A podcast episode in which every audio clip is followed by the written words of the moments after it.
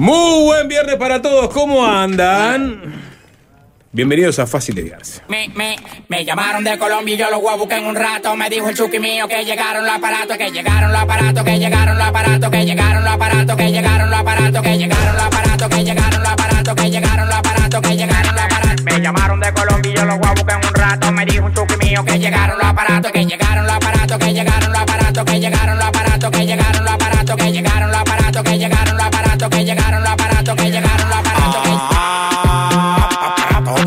Tu mamá no hace nada. Tú eres grato, tú eres un hablador, le solo qué sabemos hermosura. hacer rato. Tú no mueves nada, tú estás frisado como un retrato. En la calle la de pegón, pegón. Rompiendo el escenario como la Dile McGregor. Si Buenas noches, Ken no te Parks de Bloomberg no News te traigan Filipina, un guayo mañana. El dominicano con la leña. Todos le tienen miedo al de la greña, la estoy dejando la vida, la cancha. Moviendo los aparatos, moviendo los aparatos. El que he dicho una gran verdad, Juancho, una gran verdad. ¿Qué tal, qué tal, qué tal? ¿Cómo están? Buenas noches. No te paren en maní. Que dueño los kilos le di en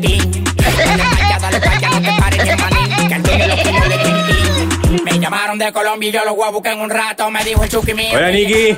¿Cómo estamos, Sapo? ¿Todo bien?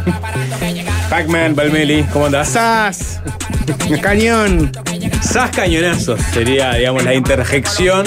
Cuando uno ingresa al diccionario o ingresaba al diccionario y encontraba la, inter- la definición de la interjección eh, Sas, decía la descripción de, de qué significa. y- Interjección. Sí, ¿no? No, no, no. Yo siempre lo pensé más como una onomatopeya. Eh, no sé, no, no, no me saludaste. A mí me sorprendió también. Ah, boludo.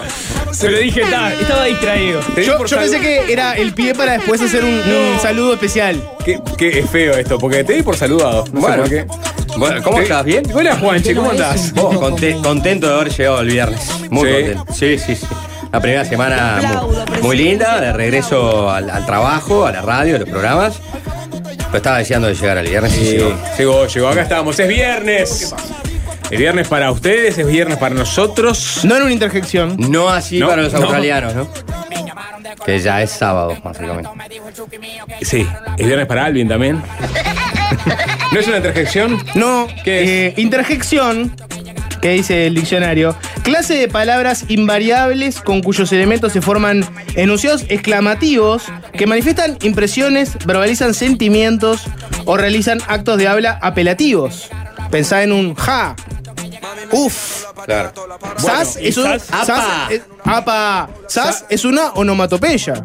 Chan. Es un ruido. Sas. Bueno, eh, el, el ejemplo que daba el diccionario era sas cañonazos. Los cañones no hacen sas. Bueno, es la. eh, No, a- no, a- andar no, a no. reclamar. Los cañones hacen no, pum. Sas es como. Pum. Claro, Pum. Igual, igual, i- i- igual que cualquier arma de fuego, ¿no? Bueno, menos la- No, la- algunas hacen blam o bang. Está bien, van y, la, y la metralleta se hacen ta ta ta ta ta ta ta. ¿no? Hacen, si no te, si no te molesta, hacen rata ta ta ta ta ta, Tenés razón. Rata ta ta ta ta ta ta. Arrancan con ra. Es Arrancan con ra. verdad. Es verdad, es verdad. Eh, bien, perfecto. Fun- Fundación de- del Español Claro, Urgente le incluye entre las onomatopeyas. Onomatopeya, para imitar el sonido que hace un golpe o el golpe mismo. Claro. Eso es sas. Pero de repente vos decís, de repente Sas apareció. Es un golpe, ¿eh? sas. Claro. No, no, no es un golpe. Eh, pues, en- es ahí como yo es una tengo, sorpresa. yo, yo tengo dudas de si ahí no, ¿No? juega como lo decía el sapo, ¿no? Sas. Apareció Jorge Valmero. Para mí se hace como un sablazo. apa, apareció. Exacto. Se hace como un sablazo. Claro, Mm, eh, eh, blandiendo el, el- el ruido con, que Sí. hace contra el viento, ¿no? Sí, el zorro, por ejemplo. El zorro haría sas, sas, sas. Que Eh. hace la Z. Sí, lo, apelé mucho al zorro en mi infancia también, ¿eh? Con la Z. ¿Sí? ¿Era, Sí. ¿Eras un zorrito? No, no, pero. Dejabas la Z por- por la todos lados. Sí. Exacto. Em, bueno, eh, tengo. Hay material abundante para comentar. A- apareció Traducción, recién la- hay poco material para La comentar. voz de Viviana Canosa apareció recién. Eh, Viviana Canosa que. ¿Vas a eh, arrancar por ahí, Sapo? ¿En serio? ¿Tenés la confirmación de si hubo no, encuentro o no? No, fue deslindada de la nación. Lo aplaudo. sí, claro, es de lo que Ya queremos. se había ido Sí. Jonathan Viale. Sí. Ahora se va bien a Ganosa. Y bueno, este. La rajaron del observador en Punta del Este. Ujú. ¿No? La, la tuvo, rajaron tuvo como un temita ahí con Majul. ¿Sí? Ajá. Sí. No, no, no, no En la nación sigue firme, entonces. Ustedes tienen que entender que las figuras argentinas son muy bochincheras quilomberas. El mediático uruguayo, cuando tiene alguna peleita, si hay algo que no quiere es salir en algún portal o dar su versión. No, pero hoy en día ya hay mediáticos uruguayos que, que les gusta eso también. Un quilombero. Ranga, sí. Que alimentan Dame un su- ejemplo su fama de algún en ri- base a de eso. algún- Ya sabe cuáles son Ah, los pero ejemplos. son dos, tres, cuatro. Bueno, sí, no somos, no somos, no tenemos la, la idiosincrasia de, ar- de los argentinos. Laura Martínez cuando habla de Cacho Bochinche, ponele, sería una. No, no, pues eso fue una, No, eso fue una confesión Fermín, en un Fermín momento. cuando... No, pará, pará, pará, ¿no? pará, pará, pará, pará, pará, pará, pará. Pará, pará, Muchas cosas. Viviana Canosa viene del mundo de la farándula, obviamente ella históricamente alimentó eso. Viene del mundo del periodismo, Sapo, si no El te... periodismo de Chimento, no de la farándula, ya no es parte ¿Que a ustedes de la les parece que es, menos serio que el periodismo político, el periodismo de Chimento? Sí. Es, una sub- es un subgénero del periodismo. Hacía carroña. No, no, no, no, para mí no, no, no es un género periodístico, ¿no? Es un género periodístico y es mejor que el periodismo político porque su objeto de estudio es más bello. Los políticos son como farandulescos, pero feos. Es una apreciación estética esa. Ah, es un disparate, Jorge. Eh, Ay, el periodismo de chimentos y el periodismo político, no sé qué. No, Hoy no. el periodismo político hace mucho periodismo Yo de lo que digo chimentos. es que- hablando del eh, periodo de eh, Chimento cuando es, cuando es gente que a veces este, ar- hay, hay escándalos armados eh, previamente que son, son puestos en escena. Ah, no, los tweets los tuits de Vergara Pero, sobre la Sociedad de la Nieve uh, son uh, uh. una improvisación. Se levantó y dijo. Es el periodismo político Watergate, político. Watergate Claro. no estuvo armado. Ay, Pero- bien, pero- bien, pero- Juanchi. Pero, los periodistas que investigaron Watergate no armaron nada, investigaron lo que pasó. no, los audios de, de Bustillo, Y Luis Ventura- Caro H no estuvo armado. Luis Ventura investiga. está, ustedes pongan en el mismo lugar. No, yo no lo pongo en el mismo lugar. Para mí no es Jorge periodismo. Valmeri, Juan Chuní ponen en el mismo lugar el periodismo de Chimento No, yo no. que el periodismo político. Yo dije que no, no era ¿Querés un periodismo. titular o ahí tenés? Yo, no- yo dije que no era periodismo. Ah, bueno, está, gracias. Para mí es este. Periodismo es otra cosa. Eso es, a ver, no sé, ¿cómo llamarlo? El género de, de- de- de- del espectáculo. Pero no, no, no. ¿Por qué no es estoy, periodismo? estoy de acuerdo, ¿eh? ¿Por qué no es Eh, periodismo? eh, hay, sea, eh, hay periodismo del espectáculo, pero a ver, si. Eh, si fulanito se peleó con no sé quién porque pasó tal cosa y después le dijo Ah, pero ese es el, "Levanto", eso no ese es el tema, ese es el tema sobre el que puro y tra- duro. ¿Cómo no es va a el- ser Es el tema sobre el que trabaja. Es como el, el periodismo deportivo, el periodismo eh, político. Pues sí, formalmente el, el oficio, el oficio y, y la pericia no dista mucho de. Averiguar si fulanito está Sí. enojado con Menganito es periodismo. Claro. Está bien, pero si te Pero- vas a quedar con la, la pero- definición más minimalista de, de- de periodismo, probablemente eh, el modus operandi pueda igualarse. Eh, bueno. Bueno, está, pero el periodismo. Es un eh, oficio, es una. es una- Tra- digamos, es una forma Ah, de, pero hacer las cosas. Bueno, pero en estos programas que estamos mencionando, muchas veces se, se montan eh, situaciones Pero hay- hay- hay una para generar una acción. este, Pero, pero ahí la diferencia es entretenimiento. si, si- es si es, si si mentira o no es mentira. Si es mentira, no- deja su- de ser periodismo. de. Ahora, si, si lo que se monta es se arma una situación que existe en realidad, Es su ¿no? Y lo definición pones en- más básica es Eh, no, periodismo. eso pasa con el periodismo político. Totalmente. Su Pero no, definición eh, más básica es periodismo. Juanchi se dio, ¿vos? Yo, yo, yo nunca dije que no fuera periodismo. Perfecto. Yo dije que eh, no, no equiparar No lo el periodismo- en el mismo lugar, No no. en el Ah, bueno, lugar. ¿Por qué sí, no? Porque dijo que es más. ¿Por más qué no están en el mismo lugar? Porque, primero que nada. Porque por- las relaciones de, de, de, de- de- de- Por- por lo de- que le- de gobierno no son la misma que las relaciones entre Yanina Latorre y Diego Latorre. El grado de importancia Para la- la- el para interés general para la es ciudadanía mucho menor, no- porque no Está lleno de periodismo político que no habla de las relaciones de- de- del del estado de las cosas, el No, gobierno, etcétera. Que es un. Vergara, ¿qué opinas de tal tema? Bueno, opino tal cosa, pum, para adentro. pero es parte del periodismo político. Ah, pero ¿qué querés? No, que- pero no, le- no le vas a preguntar a Vergara qué opina, por ejemplo. No sé. qué tuitee. ¿Qué te pareció la Sociedad de la- la Nieve, Vergara? La sociedad de la nieve, bueno. Y bueno, eso es periodismo político porque estás hablando con un político. Pero bueno, en el vos- Es un tema no micro. Es, no es el centro de, nunca de una entrevista preguntarle a Vergara qué, qué le parecía en la, qué le parecía en la película. En, ¿no? en cualquier caso, es mucho más importante la opinión que tenga eh, un político sobre, por ejemplo, en este caso, lo que estaba de fondo, que era la discusión sobre los recelos de clase o no, que eh, la vida personal de dos personajes de la farándula. ¿Mm? Sí. Porque en última instancia la repercusión puede ser mayor. Estoy totalmente en desacuerdo. La repercusión de cómo se lleva Messi con la mujer va a ser mil veces más importante de si qué opinan, si a Milei eh, le cae bien este X gobernador. Bueno, pero eso es parte. Mil veces. es- es- No. eso, eso- eso es parte de una, de una sociedad este, que va rumbo a la este, inculturación, ¿no? Yo soy realpolitik, yo tomo el Bueno, mundo como está. Pero. Ah, eh, pues ni siquiera es así lo que dice Jorge. No, claro que no, obvio- eh, obvio que más importante La, la- la relación entre Messi y Antonella, este, a nivel de repercusión de la, la vida de eh, u- u- los ciudadanos de un determinado país, es absolutamente irrelevante, salvo que la gente que lo rodea. No, pero digo, lo que dice eh, Jorge es que puede. y otra cosa es el dar- interés que tenga la gente Ah, en bueno, eso. por eso. Eso es parte Eso es de- otra cosa, el interés, o sea, seguro que. Ojo que eso es real también, ¿no? eso es real. Eso termina existiendo, eso termina influyendo. Eso en- existe y, y- y- y influye. Y, y- y es mucho más consumido que lo que opina Mario Vergara sobre la sociedad. Ni, ni que hablar. Pero de ahí que sea relevante para el, ¿Sabe a digamos, el bienestar de la población, no. ¿A dónde me llevas con esto? Eh, A Messi. a Silvio Berlusconi. A El Caimano. Porque ahora retomé, un- retomé un, un libro que le había dejado ahí medio este, por, por la mitad que habla de, de los populismos ¿no? y los autoritarismos actuales. Y, y- y- y claro, en un momento el autor del libro se va al padre moderno del populismo político, Silvio Berlusconi, ¿no? Forza Italia. Claro, Forza Italia, un- una persona que creó un partido político para llegar a primer ministro para evitar ir a la cárcel porque se le vienen un montón de juicios por, por corrupción, ¿no? Entonces digo, bueno, ¿qué hacemos? Bueno, vamos a crear un partido político y la misma estructura empresarial que él había montado de Mediaset, que era su conglomerado de medios en Italia que empezó a construir a partir de los años 80, fue la base para este, su candidatura y su proyecto político. Y de hecho muchos este, empleados de Mediaset terminaron siendo diputados regionales, ¿no? Bueno, pero ¿a qué iba? En un momento, este, Il Caimano, Berlusconi, ¿no? Que, que empezó vendiendo helados en la playa, ¿sabía? Sabía, Se arrancó. sí. Arrancó abajo. Se dio cuenta que la RAI era un bodrio. Que nadie miraba la RAI. Estaba lleno de documentales, eh, llena de, informativos acartonados, donde se hablaba mucha información, donde había muchos paneles donde se discutían, por ejemplo, las negociaciones colectivas laborales, en fin, todo eso, ¿no? Era muy institucional, eh, muy republicano. ¿Qué le faltaba? Entretenimiento. Entonces, como este, no podía comprar un un canal a nivel nacional, empezó a comprar todos los canales regionales y en todos los canales regionales iba poniendo la misma programación. Y empezó a traer Baywatch, los culebrones venezolanos, esto, lo otro, lo que la gente empezó a mirar. Lo que la gente quiere. O sea, lo que la gente en definitiva este, quería. Y después, al- algunos años después se hicieron unos estudios, ¿no? Eh, en, en aquellas poblaciones o regiones donde primero se habían instalado los canales de Berlusconi con todo este tipo de. Programas de entretenimiento medio, este, medio pelo.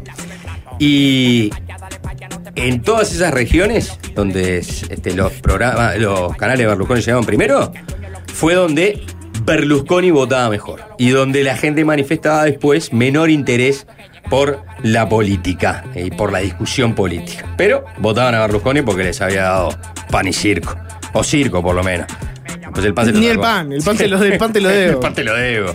Eh, bueno, me, me hiciste acordar a eso. eh, eh, o sea, está, eh, Messi, eh, la- ¿qué pasó con los clickbaiters? Son ese tipo de cosas, ¿no? es No estamos inventando la pólvora con esto, simplemente estamos haciendo un distingo entre lo que es el periodismo de Chimento y el periodismo político. ¿Saben qué- qué y ponderando estudio- uno por sobre otro, en mi caso. ¿Saben qué estudio me gustaría hacer? Se hace en otros países, pero acá no lo he visto. Ustedes que son periodistas encumbrados, este dice Subos. Me encantaría hacer un estudio de los medios que consume la gente y quién está más informado. Tipo, el que mira, por ejemplo, el que te dice que principalmente lo que mira es el 12, o el 10, o el 5. Y el que te dice que principalmente lee la diaria o el país. Me interesaría hacerles un testeo, a ver qué tan informados están de los eventos modernos, actuales, y ver a ver quién, quién sale mejor. Me, me- me parece que sería un dato interesante. Lo Que, que hoy no lo veo. me- también es difícil encontrar el, el lector puro, ¿no? El- o el lector puro no, o el, o el ciudadano puro que, Bueno, que, pero- que se pero- relaciona a través de un hace- único medio. Lo haces, lo, lo haces a través de suscriptores. Por ejemplo. Personas que tengan una sola su- suscripción. ¿Usted tiene una suscripción? sí, ¿a qué? ¿Al Diario del País? ¿Tiene alguna otra suscripción? No. Está bueno, eh, tenés que acotar los grupos. Pero ¿no? estás- estás- no van a ser mo- modélicos, ¿no? O sea, no van Ah, a ser pero perfectos. ahí pero- tenés un sesgo, porque si tenés suscripción, ya de por sí estás. Suscripción. eh, bueno, pero lo que quiere es saber Jorge es, prim- primero, hoy para leer tenés, tenés que estar suscripto, porque eh, te- tenés acceso a muy pocas notas. O, Es lo que quieres saber. vas a Montevideo.com. Claro, vas a Montevideo.com, Montevideo Portal. eh, Twitter de Telemundo, a subrayado. El, Los portales, los informativos. pero- Claro. El Twitter lo subrayado no, porque no hay casi Pero nada, para, construir los grupos bien y, y ver si está más informado el lector de la diaria que, que el diario El País sobre los temas, en general, sobre la agenda, tenés que hacerlo en base a suscriptores, porque es, es- si querés la comparar la aprox- diaria contra el país, lo que, pero me o, parece de- que el o el observador. O el observador. Lo que digo es que eh, Jorge me parece que lo planteaba además también comparando con este, quienes informan a través de redes Bueno, sociales. ¿usted mira, ¿Usted mira la tele? Sí, mira la ¿Usted dónde se informa? A través de la tele. Ahí va. Perfecto. Sí, ¿Qué- sí, qué ¿cuál canal es- cuál es tu mayormente? principal medio de información? Ma- mayormente, claro, mayormente miro. ¿Y cuál es, cuál es el cuestionario? Desayunos para informales porque me gusta mucho el, el- el conductor. La forma en que hace ¿Eh? las preguntas. ¿Eh? La forma en que hace las preguntas. No, no, me calienta directamente. Me chorreo. ¿Usted qué edad tiene? Yo, 57. Ya me parecía. Estoy casado, tengo cuatro hijos. No, no, no seguimos con la encuesta porque ya tenemos muchas, muchas de su perfil, señora. Ya tenemos No muchas. soy un sobran. señor, discúlpeme. Mi nombre es Arturo. Puede haber otros, puede haber otros. No, no, la pregunta es: eh, ¿qué preguntas le harías a esos encuestados para determinar si están o no informados? O sea, Y ponele- ya determinaste qué medio consume, Sí.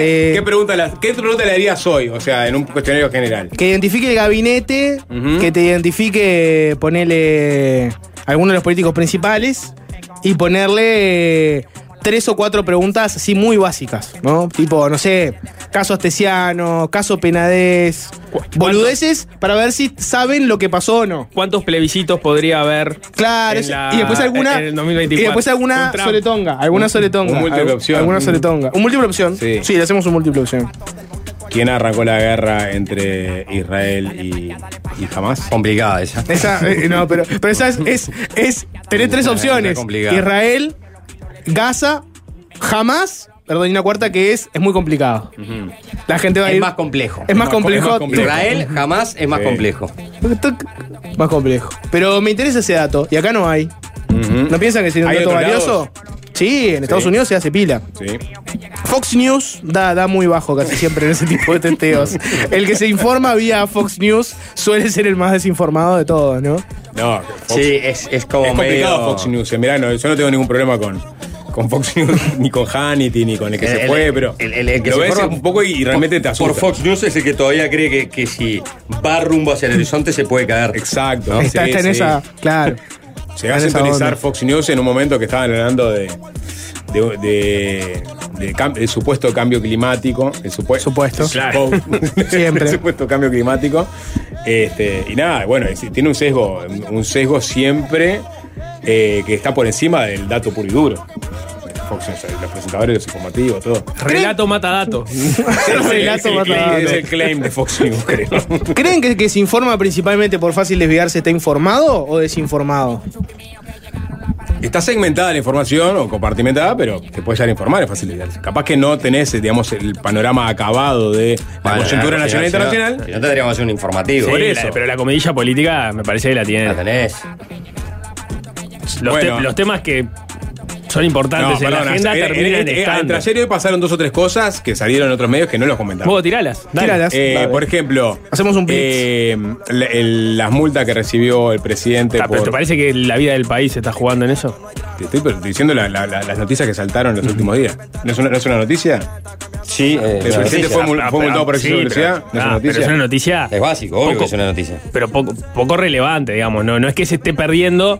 Digamos, que, que- que el oyente se termine, termine decepcionado con el programa porque eso no fue tocado. Pero perdón, ¿vos no te, no te haces una composición de imagen de, de tu presidente en base a ese tipo de datos?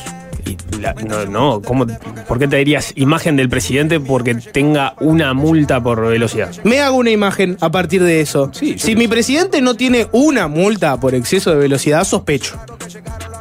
Si, mi- si Claro, miro el legajo. funciona. Si miro un legajo de- del presidente y Se veo que no tiene una, asumo que se la borraron. Y asumo que hay corrupción. Te da tranquilidad que existan esas multas. Exacto, digo, ah, es un ser humano común, tiene una multa. Hace al sistema transparente. Exacto. Si no tiene, sospecho, digo, pa, acá, acá pasa algo. Cancillería, no- esto lo sacó búsqueda ayer, Cancillería, según un acceso, un pedido de acceso a información que hizo el propio búsqueda, no tiene en este momento una investigación interna para determinar cómo llegó eh, el documento homologado de Carolina H, donde, donde incorporaba este, los chats que tuvo con eh, Guillermo Maciel. ¿Cómo llegó ese documento que se le dejaba en el despacho del de, el ex canciller Bustillo a manos de el ex asesor del presidente Roberto Lafluf? No, tampoco hablamos de que la reunión de Omar Paganini con los cancilleres del Mercosur o su reunión este, bilateral con Diana Mondino, la canciller argentina. Las notibuenas, como La- le llaman algunos. La promesa, la promesa de dragar a 14, Exacto. a 14 metros en el puerto. No hablamos de que eh, el principal accionista de Montecón notificó al Poder Ejecutivo que va a ir a un arbitraje por, eh, por unos 600 millones de dólares. Esa noticia tendría que haber entrado el martes y no tuvimos programa. Se picó el miércoles. El miércoles. El Se miércoles. picó en el puerto. No, o el jueves. Esto salió el jueves.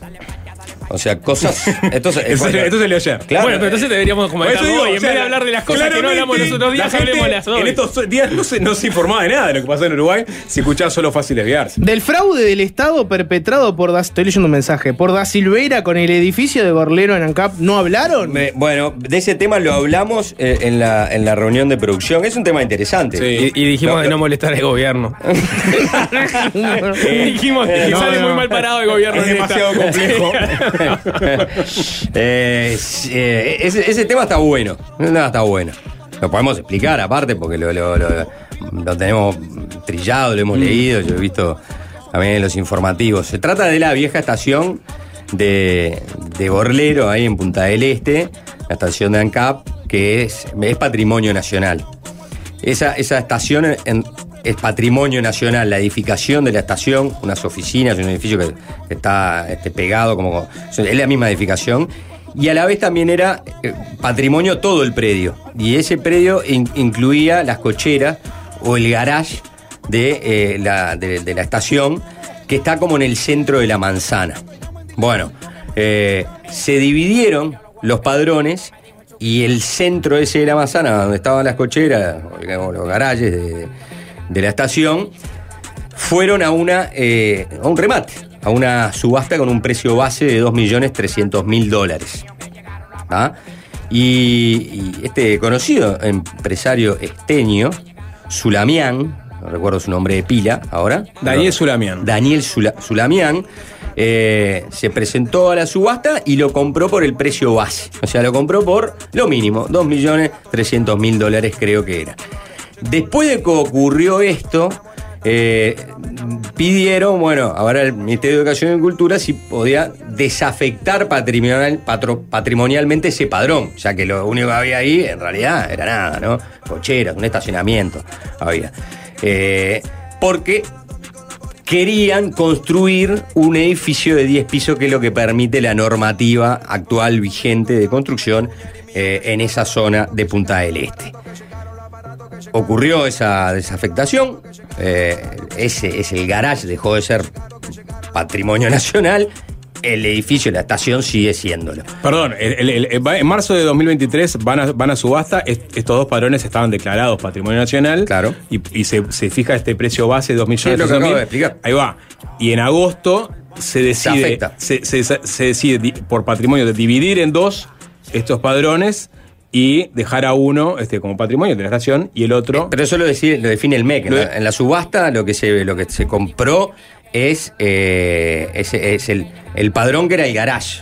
Lo que define el MEC es separar los padrones desde el punto de vista patrimonial y decir, bueno, esto sí es patrimonio, esto no esto lo no, es. eso lo definió el Ah. MEC en, el, en agosto. Ahí, este Sulamián este, envía a, a- a la Junta Departamental de Maldonado un proyecto de interés para construir eh, en ese lugar ya no un edificio de 10 pisos, sino uno de 20.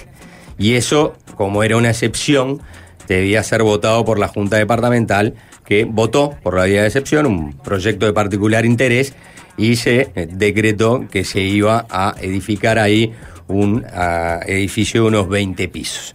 Ahí el Ministerio de Educación y Cultura y su ministro, Pablo da entendió que se habían cambiado las reglas de juego original por lo que había llevado al ministerio en primera instancia es afectar patrimonialmente ese, ese padrón para que se construyera ahí un edificio, sí, pero de 10 pisos y no de 20. Bueno, esto ha generado ahora justamente un- una polémica donde intervino eh, la propia Comisión de Patrimonio a través de su presidente, William Rey, que este, entiende que, que, bueno, que acá hay un posible incumplimiento, ¿no? Y que se podría rever el hecho de haber desafectado patrimonialmente a, a- ese padrón, porque ahora se va a construir un edificio de 20 pisos, que no es lo mismo desde el punto de vista estético, paisajístico, urbanístico, eh, ese edificio tan grande al lado de la estación de Gorrero, porque aparte, para ingresar al edificio, en realidad es un pasillo que tiene que ser autorizado por parte, creo que es de la, de la, de la Comisión De de, la Patrimonio. Comisión de Patrimonio. Esa es la única forma que tendría patrimonio de tener este proyecto.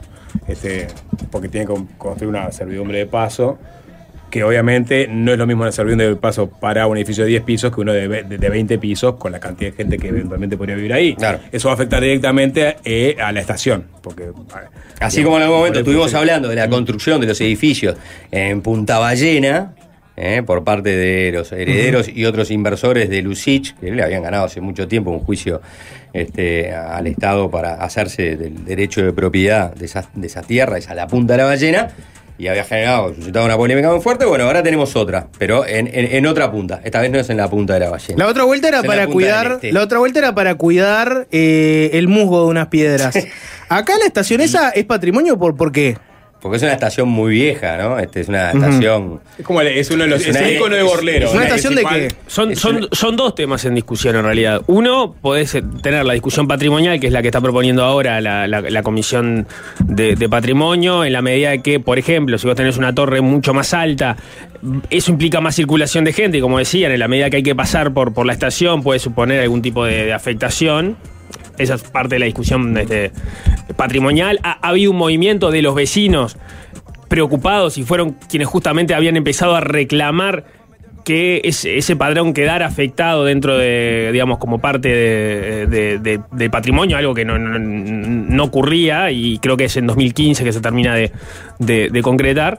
Pero después está la discusión sobre cómo es la cronología. Y la cronología es que vos subastás un, un padrón que tiene una, una- serie de limitaciones porque es patrimonio. Uno diría, Y- no es muy y- y atractivo muy por po- eso. Muy poco después se le saca esa, esa calidad, con lo cual hay quienes decían, "Ta, eso termina valorando, revalorizando el, eh, eh, ese- eso que compraste, que a su vez vuelva a valorizarse en la medida de que se le da una excepción y se le permite construir al doble de altura de lo que tenía construido, digamos. Entonces son, son dos discusiones. La discusión patrimonial, que le preocupa a los vecinos y a, y al, eh, la Comisión de Patrimonio, y, y la discusión sobre esa cronología que ¿Se dice, estuvo todo cocinado se, o se- no? se- se terminó favoreciendo al, al inversor con esa serie de decisiones. Sí, a mí me gustaría saber cómo, cómo, cómo, cómo, cómo funciona ahí el caso de la subasta, ¿no? Es decir, si cuando vos vas a- al remate decís, bueno, ¿qué vas a comprar? Si voy a comprar este padrón, pero eventualmente se va a tramitar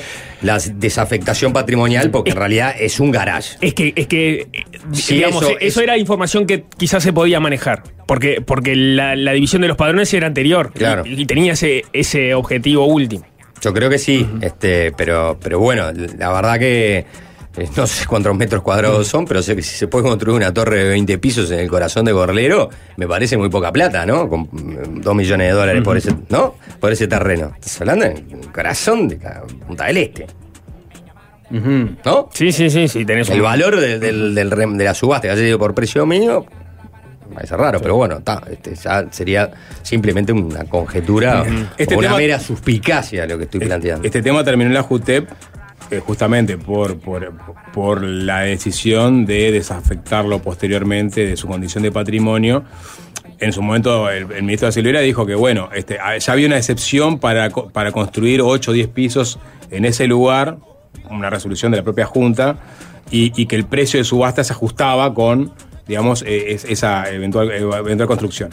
Ahora, obviamente, que se le dio la excepción para construir el doble, el precio de- del predio subastado es, digamos, eh, fue un negocio para Sulamiento, ¿no? Y probablemente, Sí, digo, a ver, eh, proyectos de, Sí. proyectos de interés particular que hacen excepciones a la normativa vigente está lleno. El propio lados. Zulamián puso un ejemplo de la década de 70 Lleno. para construir un edificio de el- 50 metros en, en el mismo lugar. Pero, pero ayer estuvimos hablando con, la Bonora, Canelones. Canelones las excepciones este, son permanentes para hacer construcciones. Los proyectos de interés son casi todos. Casi todo es un proyecto de interés. Sí, a medida que obviamente vas a invertir algo que sea eh, en vivienda para muchas personas, sí, no, mirá, voy a hacer mi casa de tres pisos. No, bueno, no es un proyecto de interés. Podés construir hasta dos pisos. Claro, el tema acá es si es un, fue un mal negocio, por, era, ANCAP. El, el- Sí, el- ANCAP. ANCAP es un mal negocio, porque ANCAP, este, digo, ah, visto, digamos, con, con- con el diario del lunes, ¿no? Claro, eh. ANCAP vende, un, vende una, parte una parte de este predio que eventualmente se, habilitó, se desafectó de su rol, de su condición de patrimonio. eh, sabiendo que se podía construir como máximo ocho pisos. Diez, ¿no? ¿No Ocho, ocho, dijo de creo ocho en su momento. Este, ocho pisos. Entonces fija, fija un precio en base a eso. Está bueno, pero Y- ANCAP, y después ANCAP- aparece la Junta ANCAP y no, le- pu- ANCAP no puede controlar la, No, la, no. la decisión eh, política que va a tomar No, la Junta pero- a- posteriormente. Lo, ¿no? que, lo que sí, lo pero bueno, ta, habría que meterse más Por en el tema. el la, el- la intención de ANCAP de desprenderse de, de esos padrones viene desde 2005-2006. A partir de ahí es que los vecinos empiezan a movilizarse preocupados porque no querían que se perdiera la estación. Y Ahí que se, se demoliera y que se hicieron edificios. Exacto, y ahí, ahí es que eh, se termina justamente este, declarando eh, patrimonio uno- unos años más adelante, pero si vos sabés que estás vendiendo algo que ya está dividido, que se entiende que, hay- que lo patrimonial en realidad estaba en uno de los Claro, padrones y no en eh, el otro, vos podrías eh. haber llevado a la, a la subasta ya sin con, con ese trámite hecho, porque se entiende que podrías No sé cómo es. no- obtener claro, mejor, no, mejor sé, no precio. sé cómo es, pero quizás este, habría que ver cómo fuese llamado, ¿no? Esa subasta. Es decir, le va a hacer un padrón que eventualmente se va- Claro. puede ser desafectado porque este, lo patrimonial ya quedó este, en realidad eh, este, afectado a lo, a lo que es la estación y la, la estructura de la estación, ¿no? La Mm. construcción de la estación, esa típica estación de bomberos. ¿no? Entonces vos preguntabas, Jorge, la típica estación de, de- de ser- de servicio de, de- de la década del 60, ¿viste? Con tejas, este, de ladrillo. ese Un edificio viejo. Sí, pero no, pues son edificios viejos lindos, ¿no? Que hay en algunas estaciones en distintas partes de, de- de que pre- preservan eso. Obvio, es un edificio viejo. Como fue la misma, la misma discusión que, que- que- que hubo acá con el edificio De Asimacos. de Barrio Jardín. No, no, no, de, de Barrio Jardín, acá cerca de la radio. Ahí va, sí. Acá nomás. Viste que hubo una discusión de que ese, edificio, eh, bueno, se va a demoler, se va a construir otra cosa. Eh, los vecinos protestaron, eh, protestaron algunos, no sé si vecinos protestaron, pero algunas organizaciones vinculadas a lo patrimonial, este, protestaron, pero claro, no tenía un interés de valor patrimonial ese edificio. Para mucha gente era un edificio lindo porque, porque se tenía determinadas características. Pero no tenía interés de valor de, pa- de Claro. patrimonio, estaba declarado como patrimonio, lo, lo- lo vendió su dueño, lo compró un inversor, el inversor va a hacer lo que le permita la normativa de construcción de esa zona, pero no va a dejar ese edificio. Entonces esa discusión se da permanentemente con este, la fisonomía de, de- de la ciudad, pero con edificios que muchas veces no están declarados de interés patrimonial. Decís, bueno, ah, está, esto es muy lindo, sí, toma, muy lindo, pero yo quiero construir una cosa con los materiales de hoy, mucho más este, funcional, quizá mucho más fea, que no tenga historia, lo lamento. Sí, sí, si no está bajo el Afuera. paraguas de patrimonio, Ay, afuera. sí, está, vos podés perdí. una movida a nivel de sociedad Ciudadana. civil, eventualmente la comisión tomará en cuenta tu reclamo y después dirá, no, mirá, la verdad que hay 60 edificios iguales que esto, la verdad que no es una, no, no tiene ninguna unicidad esta cosa y, y el propietario está en todo su derecho de, Podríamos hablar de la fatal del progreso como, como un concepto más amplio y filosófico, ¿no? ¿Qué tanto...? Por ejemplo, yo sé que a Jorge no lo vas a agarrar, ¿no? A, em- embanderarse con la piqueta fatal del progreso. Él es un, eh, un moderno, un urbanista. Él es, el, él es el progreso en sí mismo. Soy un progresista. Todos esos edificios viejos tírense abajo y construyanse cosas Poneme a mí, nuevas. por favor, adiós, adiós mi barrio. Se, Porque- se moviliza la porque ¿dónde viene economía, se No. generan puestos de trabajo, No tenemos le- chance no le importa de... la biodiversidad, mirá Jorge, si le va a importar ¿Vos tirarías viejo. abajo el Palacio Salvo y construiría, por ejemplo, un rascacielo moderno de s- 80 pisos? Yo creo que el Palacio Salvo es muy eh, icónico como para tirarlo. Ponele o sea, que... tirarías todo Ah, salvo el Palacio Salvo. Ponele que si se llama Palacio, tipo el Palacio salvo el Salvo... salvo, entonces. Sal- yo salvo el salvo. Vos salvás el salvo. Ponele que se llama Palacio, él tengo un, un reparo. Palacio Taranco no Pero, tiraría. ¿qué- qué- qué- qué- y- el Palacio de la Música. el- el- Lo tiro. El Panamericano y, y- y el otro edificio que está ahí en, en Plaza Independencia, que no me sale el nombre, que es igual al Panamericano, es el sí, mismo arquitecto. sí, sí, sí. Ay, por- eh, Ciudadela, el edificio Ciudadela. Afuera. ¿En serio? Sí. Mirá que son obras muy Afuera. modernas, arquitectura muy, muy bien apreciadas. Si vamos a generar otra los arquitectos. Los arquitectos tienen. Vos me mandar un mensaje al, Medio al- a los feo igual, arquitectos. ¿No te gustan? No, no, no, no. Pero, no. pero, pero yo, yo no Eh, entiendo nada de arquitectura. yo pero- tampoco. Pero, están muy bien conceptuados ambos edificios. La manera de construcción, la, la- sí, sí, sí. digo. Las ventanas celestes no me molestan. No, lo que te molesta, ¿sabes qué es? Los aires acondicionados. Le, le rompen un poco la estética. No, le rompen un poco claro, la estética. eso es lo que Fuerte. Fuerte, Pero- fuerte. las el ventanas celestes son feas, ¿eh? Bueno, a ver, este. La apreciación estética. Pero perdón, el edificio- cada uno. El eh, mismo constructor ese hizo el Panamericano y el Sí, Panamericano creo que no, no tiene los, los, los aire acondicionados tan a la vista, ¿no? Yo creo que el- No el Panamericano no, no podés tener aire acondicionado. Viste, yo creo que ahí va, la- la- lo- lo- lo- sí, los vecinos, ¿Eh? lo- la, la reunión de copropietarios en, en el 82 creo que definieron que... Que no se puede tener aire. Exactamente. Ah. Sí, sí. Y ahí está la diferencia entre uno y otro. Me imagino que se votaba a mano alzada, ¿no? Ahí había un. Se votó un día que, que había 35 grados en Montevideo, un día muy particular. Un calor, estaban todos reunidos los copropietarios, sudando la gota gorda. Dijeron, bueno, pues queda feo, queda feo, ¿no? Todo ese armatoste ahí. Vo- vo- Votemos y cuando levantan las manos todos los sobacos estaban terriblemente sudados. Tenía ese- Les dio este, vergüenza y bajar. Eh, Pero permanece, prevaleció la, el, el- el- el buen gusto. Esta canción, Jorge, que estás escuchando, eh, Adiós mi barrio, escrita por Ramón Collazo y, y Víctor Soliño, Troop Oxford, otro día hablamos de las troops. Sí. Ah, ¿De qué habla? 1930, ¿no? Este, esta es la, la versión de los Solmarinos. De cuando eh, Montevideo, pujante, mirando hacia el futuro, decidió crear una rambla. O sea, antes, este, digamos, la ciudad llegaba hasta la. Hasta, Claro, eran los bajos. Exacto, eran los bajos. Ahí estaban los piringundines, Los los, prostíbulos. los cafillos. Claro, No había nada, había rocas. Rocas y nada más. Y hay- hay algunas, algunas casas este, a, a medio hacer. Roca, sexo y violencia. Eh, el templo inglés creo que estaba, tuvieron que moverlo entero. El- el templo inglés tenemos este, más moverlo. arriba. Sí. ¿Y, y qué cantaba Soliño y Collazo? La piqueta fatal de progreso. Quejándose de que el bajo. El Se iba al bajo. Se iba al bajo. ta, y al la bajo. rambla que te estamos armando, Eh. le decía el intendente de la época. Eh, muy romántico, ¿no? Vos estás llo- llorando la milonga.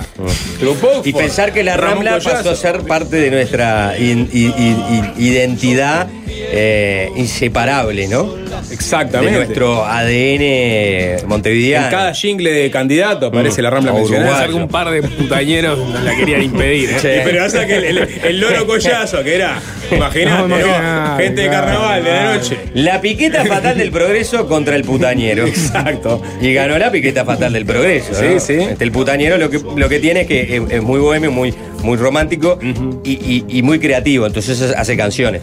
Piqueta o putañera es la claro, consigna, ¿no? Eh, la, y la piqueta no tiene canciones, ¿viste? No, no, no tiene.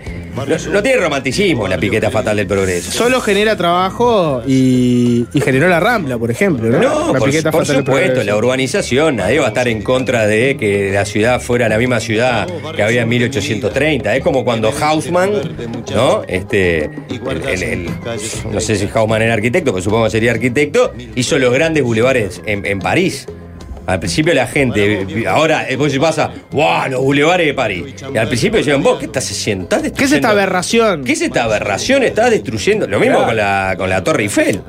Cuando la presentaron para la Feria La. Internacional Universal, de no sé qué, la odiaron. La pirámide ahora. Sacame esta porquería. Y ahora la Torre Eiffel, la Torre Eiffel. Bueno, Estás arruinando un montón de fitoplancton que solo crece acá, ¿no? Voy a leer un mensaje. Eh, 097-441-443. Es un mensaje que lo manda. Vamos a hacer al revés. Hoy mensajes que dan para atrás. Diego.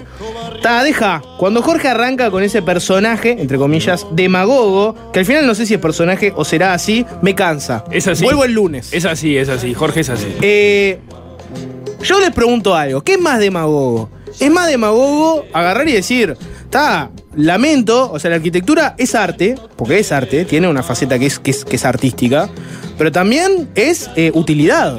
La gente vive en esos edificios, vive en los barrios. Si vos el día de mañana tenés que tirar un edificio para hacer otra cosa, o tenés que mover una cosa del lugar, o vas a generar algo que va a, a cambiar la zona, y ta, y lo del culto al arte, de no, bueno, no se tira ningún edificio, no se cambia nada, no se hace nada.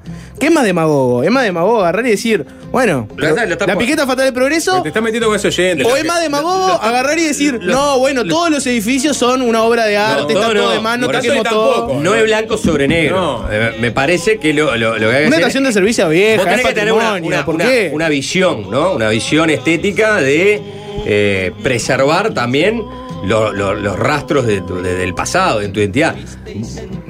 Poca parte. Es un pacto social eso, pero, pero que termina aparte, construyéndose. No, no, solo, no, solo es, no solo es un capricho de, de raíces históricas. Si lo querés ver por el lado de la utilidad, Sí. eh, en definitiva, vos imaginate una cosa, en algún momento alguien, los gobernantes del momento dijeron, vos, vamos a tirar abajo toda la muralla de Montevideo.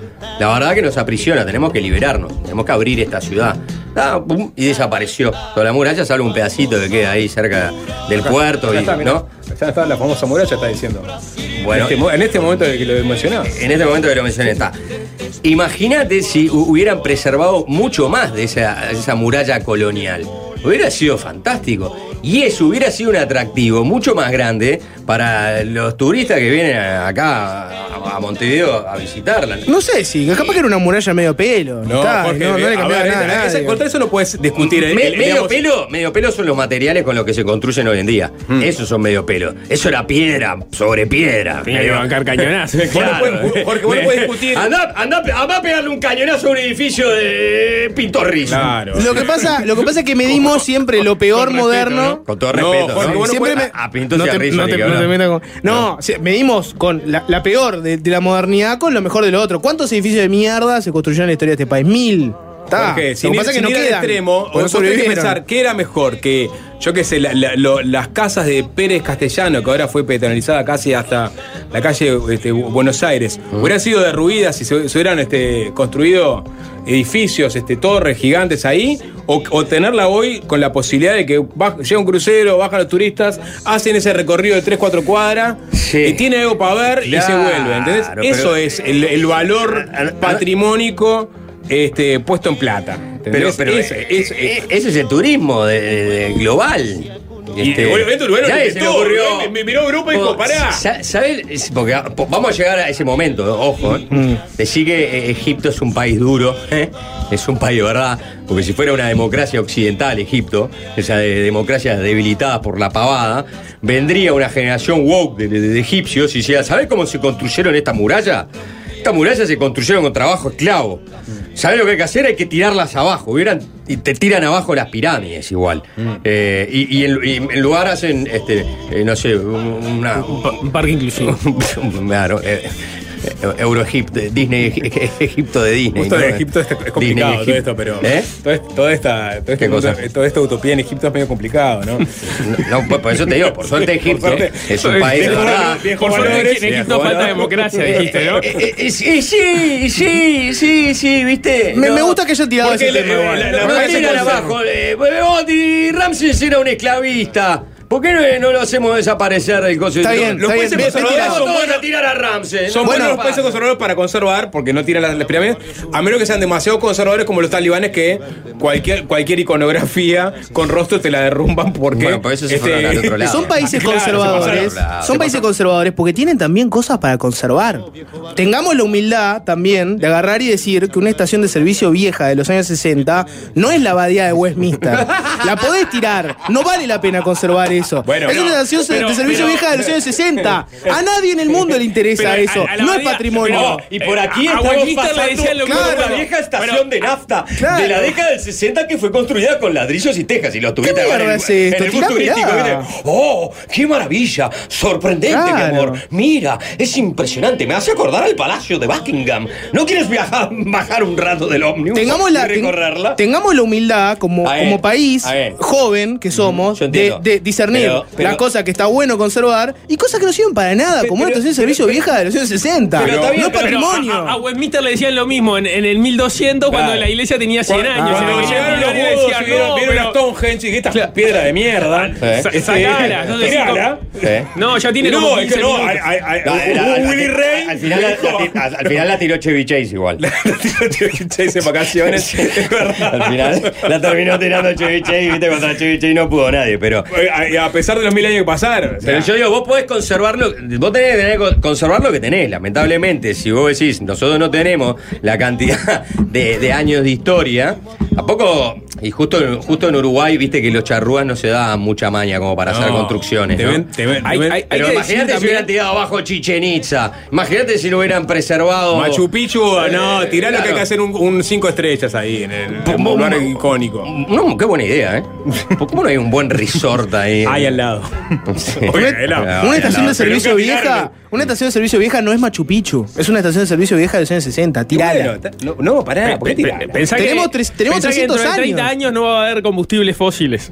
Para empezar. Va a ser un símbolo. Exacto. Guardá una. Ya, este parecía Guardá estaba hablando de funcionar que en campo hubo un tiempo que la gente iba a cargar Nah, un combustible fósil que Claro, es como tirar un acueducto romano en, en- en- en cualquier parte de Claro, Europa. ya tenés saneamiento y ya tenés. Claro, este- ay, ¿qué? ay, no, ¿para qué querés conservar un acueducto? Tirame el Eh, acueducto. Tiralo abajo, no, y sin embargo los conservan y la gente va a toda parte del mundo a ver los acueductos. Eh, maravilloso.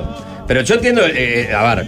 Entiendo, Jorge. No, no es lo mismo un acueducto que, Que una la- estación de la década del 60. Por favor. No, favor. Seguramente Un mínimo los vecinos no querían que les armaran una torre al lado, más allá de la estación de servicio. Pero como no, me creo más que William Rey y la Comisión de Patrimonio, digo, ta, por algo tendrá sus razones para conservar esta, esta estación. A mí me gusta. Yo no me creo más tampoco, me- pero me creo igual. Puedo tener una no, yo no me creo ¿Cuál igual. es el tampoco. criterio no, de.? No me creo igual tampoco. no me los creo dos igual. votamos, Sapo, los dos votamos, es una Bueno, democracia. no, yo pago ¿Por qué mis un grupo de impuestos. iluminados te dice, no, esta estación de servicio de No, los soy 60, iluminado. ¿qué Técnico, quedó? Se le dice Exacto, técnico. Ah, no se le un dice grupo de iluminados te lo Bueno, definen. Se le dice Ay. expertos en el tema, Ah, no por iluminados, favor, técnicos. loco. ¿Qué no es una democracia esto? Da, dale a William Rey, Pero es dale a una- William Rey la, la- la corona y el, y el bastón Pero de mando eso- y que me diga eh, qué es lo que puedo hacer y lo que una no. democracia, pero no quiero que me opere eh, William Rey, quiero que me opere un médico que tome la decisión. No, Saquen no a es una democracia, de dice el de enfermero de presidencia. afuera.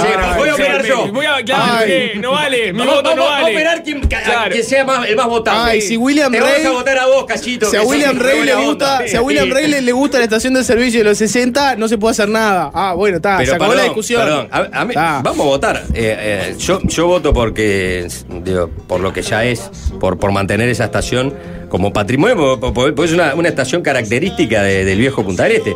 Porque si no van quedando, van, justamente, voy a decir más en defensa de preservar, por ejemplo, una, una vieja estación de servicio. Justamente en Punta del Este, salvo la punta a punta, que la verdad que se preserva bastante, se tapó de edificio de 18, 20 pisos y se arrasó con muchísima cosa. ¿No?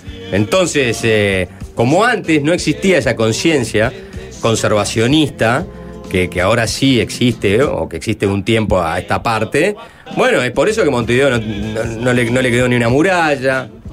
Eh, también po- podríamos haber hecho, no sé, un- viste, un, un centro de convenciones eh, en la Fortaleza del Cerro, siguiendo ese criterio, ¿viste? Pero Eh, no. No, o podríamos haber hecho una ciudad llena de edificios gigantescos donde no vive nadie en todo el año y por dos meses se llena y después es tipo un pueblo fantasma. Dice, Imagínate lo que sería eso. dice la Sociedad de Arquitectos de Vos- Uruguay. vos te, Jorge. estás, te estás contradiciendo, vos decís que hay que mover No, la estoy diciendo que, ah, la estación de no sé qué de Punta del Este. Punta del Este tiene tantas cosas objetables a nivel de patrimonio, de diseño, etcétera. Punta del Este se viene discutiendo esto desde el año del ñaupa. ¿O no se acuerdan la discusión Ya la de, por perdida, No, vos. bueno, los edificios altos no, porque la vista, no sé qué, La- bueno, la- se la pueden gran- hacer. La, la gran- la gran discusión cuando, cuando apareció el Conrad. Claro. La gran discusión, ¿no? Este, que iban a instalar como ese edificio muy grande, que eh, no era Punta del Este, que era Miami, ¿no? Que estaban terrajeando Punta del Este. Hoy, Y bueno, hoy por hoy no se destaca como se destacaba en su momento, ¿no? ¿El qué? El Conrad. Y no puede estar lleno de torres. Exacto. Monumentales. No, claro, pero- pero, ya había, ¿no? Ya existía Sí, también sí, muchas sí. torres. Yo creo que hoy, hoy, hoy digo, vos te acostumbrás también, es parte del paisaje. Y bueno, le, le- le dio mucha vida a Punta del Este a través de- de- del casino también. La piqueta fatal del progreso. La, exact- la vinculación del arquitecto Lorente, el arquitecto de, de la estación de Gorlero, que es 1934, ¿no? Este, eh, que, que se caracteriza por ser este, una obra de la vanguardia modernizadora de la arquitectura en Uruguay. La estación. Bueno, ahí dice, la vinculación del arquitecto Lorente con el taller Torres García se evidencia en la Ah, plasticidad ¿viste? con que fueron manejados los materiales y las formas, así como también en la integración de las artes plásticas a la obra. Muchas zaraza también. Sacar una foto y hacer un museo. ta. No, no. Sacarle la foto y hacer un Eh, museo. eh, eh, digamos, para justificar patrimonialmente eh, eh, Lo que- algunos edificios, pasa que, tenés que meter Para nosotros, sí. que, Eh. so- que somos los ciudadanos de a pie, ¿no? Que, que venimos ma- mateando, ¿viste? Eh. Entonces, y cosas vos de decís, Torre García. ¿Y qué es esto? Estos son dos columnas de ladrillo, un techo de madera y una cosa con teja. No, lo que Cualquier pasa- medio oficial te lo hace. Lo que, claro, exacto. No, no, porque en realidad la plasticidad de cómo se conecta. ¿El qué? Ah, tranquilo, enrollado. El arquitecto este, es un poco barroco, ¿no? A, a- a la hora de, de describir en lo, lo- lo que es un edificio. Yo ¿no? comparo, yo comparo la, ¿Eh? la, la- la estación de Gorlero con el Partenón. Uno, uno va, va cambiando por Roma, así, en callecitas cerradas, así, y de repente Parte, se choca parte con el non tiró, Partenón. ¿no? Sí. Parte non tiró. Sí. Y el Panteón, perdón, el Panteón. ¿Te ¿No? fuiste a Roma? No, me fui, me fui a Roma. Parte no, Me- tiró. Sí, bueno, eh, ah, parte- ah, es- sí. El otro está en, en Atenas. No, estoy hablando del Panteón. Sí. Era larga la caminata. Era larga caminata. Y camina. Eh, y uno en punto de este lo mismo, viene entre- eh, rodeado de toros y de repente un oasis arquitectónico. La mano de Punta del Este. Sí, la estación gente de- pira. ¿Eh? Es, como, es como me pasó a mí ¿Nunca cuando, sentiste eso? cuando me choqué con la catedral de Notre Dame. No, no, no literalmente. Aparte estaba, había pintado fumaza ahí en París Viste, viste, bomba. y, me- Como y- y- Chevy y estaba con- medio perdido, claro. Estaba medio perdido. Y ahí, ahí empecé la- empezó la paranoia. ¿viste? Y de pronto giro en una calle y allí estaba. En tus ¿eh? historias siempre hay un poco de paranoia, ¿no, Juanchi? Bueno, este, No lo soñé. ¿Vos sabés lo que fue encontrarme con eso? Bueno, Los ojos encontrarme con abiertos. Notre Dame. Ir, ir hasta el, el lugar donde se había coronado, entre otras cosas, emperador Napoleón Bonaparte. El lugar de París bien vale una misa. El lugar de. eh, de este, Del incendio. de- bueno, el incendio ahora más recientemente. La estatua ahí de, de, de, de Carlo Magno, el primer constructor de la Europa unida, ¿no? O sea, ¿Cuántos autos cargaron nafta ahí? ninguno. Bueno, punto para el Oriente. Claro, favor. Solo quería mencionar que Sí. estoy muy ofendido que hayan mencionado Machu Picchu sin mencionar el problema real que hay en Machu Picchu que lo quieren privatizar y está de paro. Así Vi, vi, vi, vi, vi, se, vi. se los dejo ahí para que lo digo atan. Vi a los manifestantes. Bueno, pero capaz que es Cerrando una, la entrada. hay- hay- eh, es una mejor gestión. Capaz que la gestión pública, Alvin, está destruyendo Machu Picchu. Podés ir gratis, pero te, te dan hora para dentro de tres meses. No, no, gratis sé no cuál es, es, la, no sé no cuál es, es la- el problema de Machu Pero lo Picchu. gestiona el, el Estado hasta ahora. Era del Estado. Nunca fui a Machu Picchu. Bueno, mira, la institucionalidad en Perú no la están gestionando muy bien, ¿no? O sea, se puede confiar ¿no? Sobre la, está la- bien. la gestión de, de Machu Picchu. Sí, sí. Mientras se conserve. ¿Eh? No, no, pero cu- ¿cuál, eh, eh, lo que se está, tendría, eh, se está privatizando la gestión o se está privatizando el bien? No, la No, no, es patrimonio gestión. de la Está, humanidad. por eso, por eso, o sea, está, es la gestión, con- es la te- gestión, te se tercerizó. Te, te metes con Machu Picchu y te, y te agarra eh, el macho que te, deja en ruina. Uh, qué chiste. ¿Cuál es la Funcionaba, funcionaba, ¿Eh? Qué buen chiste, ¿no? ¿Cuál es la Sí. diferencia? De los primeros que aprendí, ¿no? Sí, sí, sí, sí.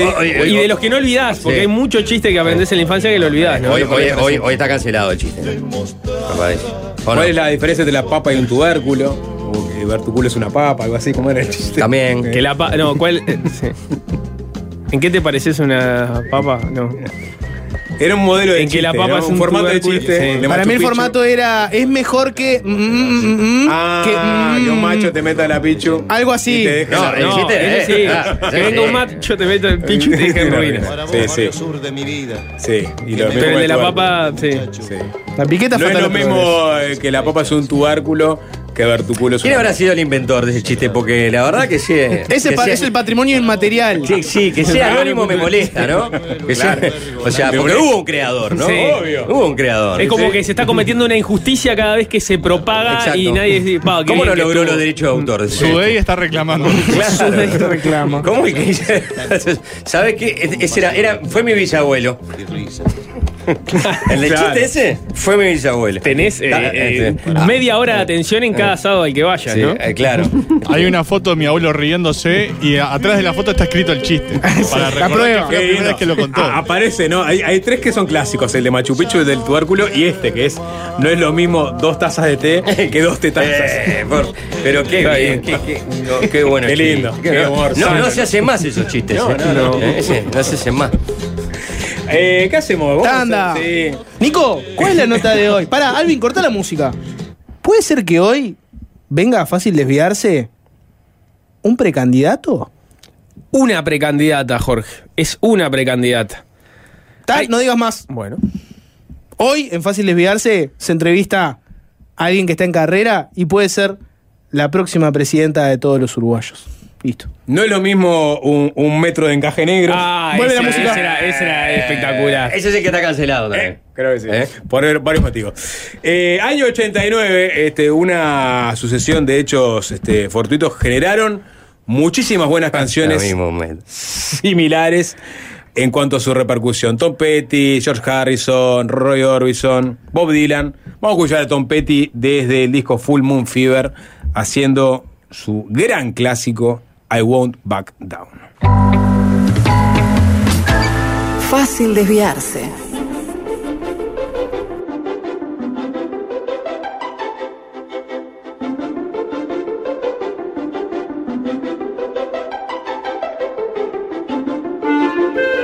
En Préstamos en la Mano están inaugurando el club de beneficios de En la Mano.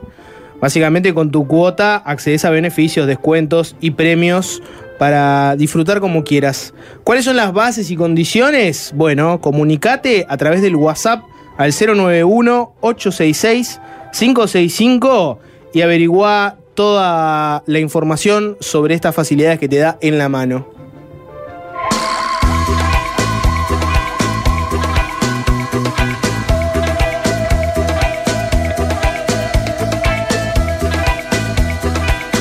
Uno de los personajes de la semana fue Daniel Radío, ¿no? El secretario de la Junta Nacional de Drogas. ¿Podemos poner como el uno de los personajes de la semana o no? El jugador de la semana. Uno de los players de la semana, este, fueron todos contra él y él fue a todas también. Eh, quizás su declaración más jugada haya sido la que dio a eh, Arriba Gente. Una de las declaraciones, ¿no? Porque a partir de su propuesta de revisar el registro de compradores de cannabis, ¿no? Generó algún tipo de especulación, pero después cuando dijo en Arriba Gente, el cannabis no es la puerta de entrada a ninguna otra droga, no lo digamos más, bueno, ahí saltaron este, varios a, pegarle, incluso eh, la propuesta de que eh, vaya a la Comisión de Adicciones de la Cámara de Diputados, ¿no? Para responder sobre esta declaración y sobre las otras propuestas que he puesto arriba de la mesa. La pregunta es, ¿el cannabis es la puerta de entrada a otra droga? Le pregunto a Jorge Valmeli, que está con lentes negros en este momento, con ganas de contestar. Y bueno, Diego, yo creo que hay cosas que son discutibles como parte del ring y ranga político. Evidentemente, Radio, el Partido Independiente tienen cierta línea con respecto a este tema. Cabildo Abierto tiene otra, diametralmente opuesta. Pero esa pregunta, ¿quién te la tiene que responder? Bueno, te la tendría que responder un médico especializado en adicciones, ¿no? Y yo creo que una cosa es la trayectoria de consumo que puede tener este alguien en concreto. Y otra cosa es lo que te muestran los datos. Y ahí habría que preguntarle a un médico especializado en el tema. Ahora, yo te. Radio ya dijo que era un disparate, ¿no? La teoría de la puerta de ingreso, porque entonces ¿dónde sitúa uno el ingreso, ¿no? Este, en definitiva, eh, la- el, policonsumo muchas veces, o por lo menos la trayectoria de consumo, empieza por la básica, el alcohol. Y se saca el alcohol siempre del. Como el alcohol la gente no lo quiere considerar en el mismo lugar que los demás, siempre se saca eso. Pero como dice Juanchi, si vos mirás la trayectoria de consumo típica de la mayoría de las adicciones, Es el primer escalón. y probablemente el primer escalón no haya sido la marihuana, el primer escalón haya sido el alcohol. Entonces, ¿por qué no poner el énfasis en que el alcohol es la puerta de entrada? Si vos Y querés bueno, cerrar la puerta para que no, no se entre, tenés que empezar quizás por el primer, la primera puerta. Claro. Y la primera puerta es el alcohol. Pero no vas a prohibir el alcohol, porque ya se intentó, muy bien no le fue a lo que lo hicieron allá por la década del 20, y porque aparte el alcohol está vinculado a, a- a- la- a la- a la- historia del ser humano, ¿no? Lo- lo di- me, me discutieron otro día cuando dije que era un El- el estabilizador de la sociedad. Y, y muchas otras sustancias también, ¿no? Como puede ser el cannabis eh, o, o puede ser el tabaco, ¿no? O sea, es decir, esa, esa necesidad de, de evadirse. de. Sí, de, no- no- De ritualmente conectarse con otra cosa, Claro, evadirse. sí, de- de- Depende del de- momento de, de la, de de descolocarse, la humanidad. ¿no? De descolocarse. Claro, exacto. De De descolocarse. colocarse en otro lado. Lo que Cambiar pasa, la perspectiva. lo que pasa Sí. es que nada, nadie, nadie apunta este, al alcohol porque está totalmente, socialmente muy aceptado. Sí, bueno, pero, pero obviamente generó generó críticas, ¿no? Por parte de los otros este, socios de la coalición. Ah, pero ¿no? ¿quiénes? Y bueno, te voy a leer este el caso de eh, Nivia Reich, Bueno. Partido. Colorado, diputada. Eh, le dijo a, a- lo- habló en, en Universal, lo, lo recoge Monteo Portal. Dijo que hay preocupación entre, entre los integrantes de la Comisión de Adicciones de la Cámara de Diputados, eh, ya que han tenido algunas diferencias con Daniel. Y dijo, la marihuana sí es la puerta de entrada a otras drogas y los propios adictos nos lo dicen. Pero obvio que te van a decir, porque te van a decir, bueno, ¿y usted cómo empezó a consumir? Bueno, yo empecé con marihuana, pero después empecé a tomar eh, cocaína, o después este, bueno, se la pa- ¿Y usted tomó alcohol antes? Eh, sí, Ah. me tomaba alcohol, sí. Lo amamantaron. También. no, con, no con alcohol. Aclaro por las dudas. Eh, habló... Es como que yo te, yo te diga. eh, a ver, estoy tratando de buscar al- al- algún ejemplo, ¿no? Eh, y bueno, la, la- la- la puerta de ingreso a los accidentes de tránsito es aprender a andar en bicicleta. Yo choqué el auto, causé un accidente importantísimo. ¿Usted manejaba antes? Y, bueno, arranqué andando en bicicleta, Ah, ¿no? mm, Después ahí- pasé a la ahí- moto. Ahí puede estar el problema. Y perdón, ¿y triciclo? Es verdad, triciclo también. Pero triciclo- no es un vehículo real, ¿no? Todo el mundo, ves a todos los chiquilines en triciclo. Ah, El primer escalón es la bicicleta, entonces. Para mí el primer escalón es la Te bicicleta. el arruinó la triciclo vida no. la bicicleta. Sí. En el momento que me sacaron las rueditas. Porque, por ejemplo, para el alcohólico, ¿cuál sería eh, el, el- el- el punto de entrada a, a su problema? El alcohol, ¿no? mm, sus pares, ¿Eh? sus pares obligándolo a tomarse Bueno, no sé. ese vaso de vino. En tal caso sería. Arranqué con la cerveza y después me gradué y pasé al whisky, más duro. Sí, porque no. no Sapo se ríe, el, pero- El, alcohólico, pero- el alcohólico no es de cerveza. Por eso, Sapo se ríe, Ay. pero por lo general. Pero por lo general es una bebida más fuerte, ¿no? ¿Sí? No sé, ¿eh? Acabo de hablar sin saber. Sí. Pido Sí, disculpas sí. a todos los que saben Pongo, el tema, pongo pero. un matiz ahí. ¿eh? Bueno, el alcohólico consume cualquier alcohol, pero Sí. digo, este. Ah, pero está bien, puedo decir que por lo general busco un, un alcohol Más fuerte. blanco. El alcohólico endurecido. el, el- el- 30, el- 40. el alcohólico de vino o, o de cerveza en el bar lo, Sí. lo ves. Sí, lo ves, sí, sí, ves. sí. Sí, sí. Igual es interesante que la comisión de adicciones se plantee como Cuando eje. la comisión de adicciones, ¿no te estás refiriendo a nosotros? No, esa es la comisión de adicciones de fácil es la mesa de notables en adicciones. Cuando lo- me parece interesante que la comisión de adicciones ponga un foco en las declaraciones de Radio sobre si la marihuana es la puerta de entrada. Yo si estuviera en la comisión de adicciones, no sé, hablo por mí. Capaz que lo que me preguntaría es qué he hecho para mejorar el problema de adicciones que tiene el Uruguay y si mi gestión basada en el prohibicionismo ha impactado positivamente en estos años en el problema de adicciones que tenemos. ¿Estamos mejor? ¿Estamos peor? Capaz que yo me preguntaría eso y después, si mi respuesta es sí, vengo haciendo un trabajo de novela, soy un cra, ahí le caigo a Radio con todo. Y le digo, Radio, ¿no te das cuenta que el prohibicionismo está mejorando la vida de todos los uruguayos? Hay menos violencia, menos adictos, menos problemas de salud, y vos salís con esa boludez.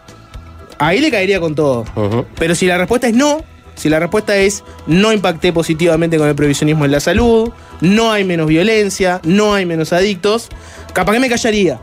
Y diría, bueno, esta es una opinión más. Yo no estoy de acuerdo, pero no le voy a caer tan fuerte. Opiniones tenemos todos. Pero este lo más interesante de esta discusión, de esta manía de discusión, es que eh, siempre se deja el alcohol afuera, ¿no? Hay una omisión sobre el alcohol, por lo general. Es, es- es- es impresionante, porque claro, a nadie, a nadie se le ocurre. Bueno, entonces, ¿qué vamos a hacer? Y, y vamos a. a- a- a hacer- vamos a- se va a casar el SAP, qué bueno. Pua, y vamos, mucho alcohol, ¿no? Ah, qué lindo, sí, ¿qué va a haber? Sapo no, y whisky, fernet, Eh. pa, yo me la tomaba unos fernet. Eh, porque porque no, eh, eh, eso, este, que, que es tan normal, ¿no? Eh, sin embargo, el consumo problemático de alcohol eh, es gravísimo. Y es lo peor encima, porque está tan socialmente aceptado, estás tan expuesto, el alcohólico en sí está tan expuesto a, tener que quedar excluido, porque el alcohol está en todos lados. Entonces después, en su proceso de recuperación, y bueno, hay un tiempo que no puede ni ir a ningún lado, porque en todos lados hay alcohol, en cualquier reunión hay alcohol. Eh, este, no es que, che, ¿qué hacemos? ¿Vos, vos un asadito en casa, dale, venís con los gurises, sí, la idea es peinar una raya de merca, ¿viste? Y tomamos todo un poquito de merca ahí, ¿viste? Y no están los gurises ahí dando vuelta, como, eh, como vos estás con el farol de whisky y no pasa nada, y nada, ese es un drama, y vos andás ahí, vos me pasás el disco, de- el, el jump back de los Rolling Stones, sí, dale. Ah, eh, ¿Vos No, querés? eh, eso Preguntale a la abuela si quiere, si quiere un gusanito chiquitito nomás. Abu- abuela, quiero un gusanito chiquitito, ¿quiere o no? Si te dice que no quiere, dale marihuana primero que después se anima. Ahora que arranque por la puerta de entrada. Sí, bueno, absolutamente, Juanchi. El, el radio le dijo a la diaria, ¿no? Habla- hablando justamente de eliminar el registro de compradores de cannabis. eh, dijo que era, estaba, fi- se posicionó filosóficamente contrario al registro, ya que se trata de una manera en la que el Estado mira a través del cerrojo qué es lo que la gente consume o deja de consumir. Y ahí dijo, argumentó también que el registro de los consumidores de cannabis es desproporcionado en su magnitud de control. Explicó que es contradictorio que se pueda, por ejemplo, tomar solo una botella de whisky sin decirle a nadie el nombre y por otra parte no se puede dar una pitada a un cigarro de marihuana sin tener que dar el número de cédula, ¿no? Oiga, vos vas, te compras tu botella de whisky, que no viene con ningún pictograma de un hígado este, graso, también ya lo hablamos el otro día, ¿no? O sea, porque tampoco la, la- la legislación de, eh, de re- restricción de la publicidad del alcohol está durmiendo en los laureles, ¿hace, hace cuánto? ¿Hace 10 años? ¿No? Seguimos teniendo las botellas. ¿Están pidiendo más previsionismo? No, Sí. no, no, no, no, no, está- a ver, digo, estamos yendo a la- la hipocresía, la- absurdo, la a hipocresía, sí. La hipocresía, exactamente. Vos vas, este. Es que, es que son, son lenguajes distintos. A mí me da la impresión de que cuando habla, cuando habla radio, Mm. hay un montón de, de- de legisladores, por ejemplo, que, que no, no entienden la, la discusión que está planteando. Es como un acto reflejo, decís vos. Y, y sí, Los que, los que hablan, por ejemplo, sin, sin tener datos, este, digamos, fácticos sobre si la marihuana son, puede son dos lenguajes distintos. Son dos Mm. lenguajes distintos. No, no, no, no, no entra en el Sí, esquema eh, a- a- un- esta un- discusión. Un, lenguaje punto. trata de basarse en la evidencia y el, el otro lenguaje trata de basarse en, en los preconceptos o, o en los preju- o en los prejuicios, ¿no? Sí. Esa la- un poco la realidad del asunto. Sí, pero así como, así como esos, esos, o sea, es, es cierto, si querés. ¿No vieron esa nota? Eh, si no me equivoco, fue el, el diario El Observador, capaz ustedes la tienen más presente. Eh, hicieron una encuesta entre legisladores sobre el tema de la legalización de drogas. Sí. Y algo así como dos de Cada de tres. cada tres está a favor de, de hacer una legalización más amplia de las drogas. Pero ¿qué es lo que vos, lo que vos dijiste? Es, ta, ¿cuál, es, cuál, cuál- cuál es la, la- la realidad? La realidad ha sido el provisionismo. Ta, ¿El provisionismo eh, ha sido bueno? ¿Cuáles fueron los resultados positivos del provisionismo? Ah, no, no hace ni falta ni repasarlo, ¿no? Creo. Entonces, bueno, busquemos una alternativa. Y bueno, la, la alternativa im- implica dar un marco legal y dentro de ese marco legal, por supuesto, hay que educar, ¿no? hay que prevenir, hay que hacer un montón de cosas, pero eh, eh, si, si- si vos querés cambiar eh, el problema, no podés aplicar las mismas soluciones que venís aplicando si los resultados no, no- no los estás consiguiendo. Y bueno, creo que es un desafío entero para, la, para una sociedad pensar en, no sé, en la cocaína legal. En algún momento lo fue, ¿no? En algún momento se podía comprar en la farmacia este, la cocaína, la cocaína del laboratorio Merck alemán. Eh, pero bueno, después cayó básicamente en, eh, en- en uno de los productos de venta del AMPA, de las organizaciones criminales, y esos fueron los grandes promotores eh, de la cocaína. Y una vez que le cediste el negocio, cagaste. El, el argumento a favor de la legalización de todas las drogas es, vos tenés un problema sanitario, otro, otro problema delincuencial, si se quiere, ¿no? Que, que produce el mercado negro. Bueno, vos legalizando las drogas, en parte, en parte, no, no siempre, este, te sacás de encima el problema de la delincuencia vinculado al tráfico ilegal. Y seguramente te aumente el problema sanitario. Seguramente, pues tampoco está claro, ¿no? Mm. Pero quizás más gente consuma cocaína, ponele, y es un problema real sanitario. Pero despejaste una variable negativa importante, que es el combate al narcotráfico. Sí, pero no, por eso lo tenés que hacer coordinado, porque tiene que ser una coordinación a nivel global, ¿no? Por lo pronto regional, y Mm. después ver si lo encadenás a nivel global.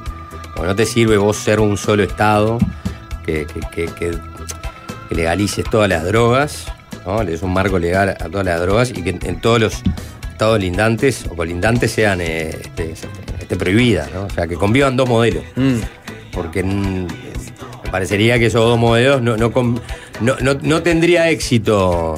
Es lo que pasó en la Unión Soviética, ¿no?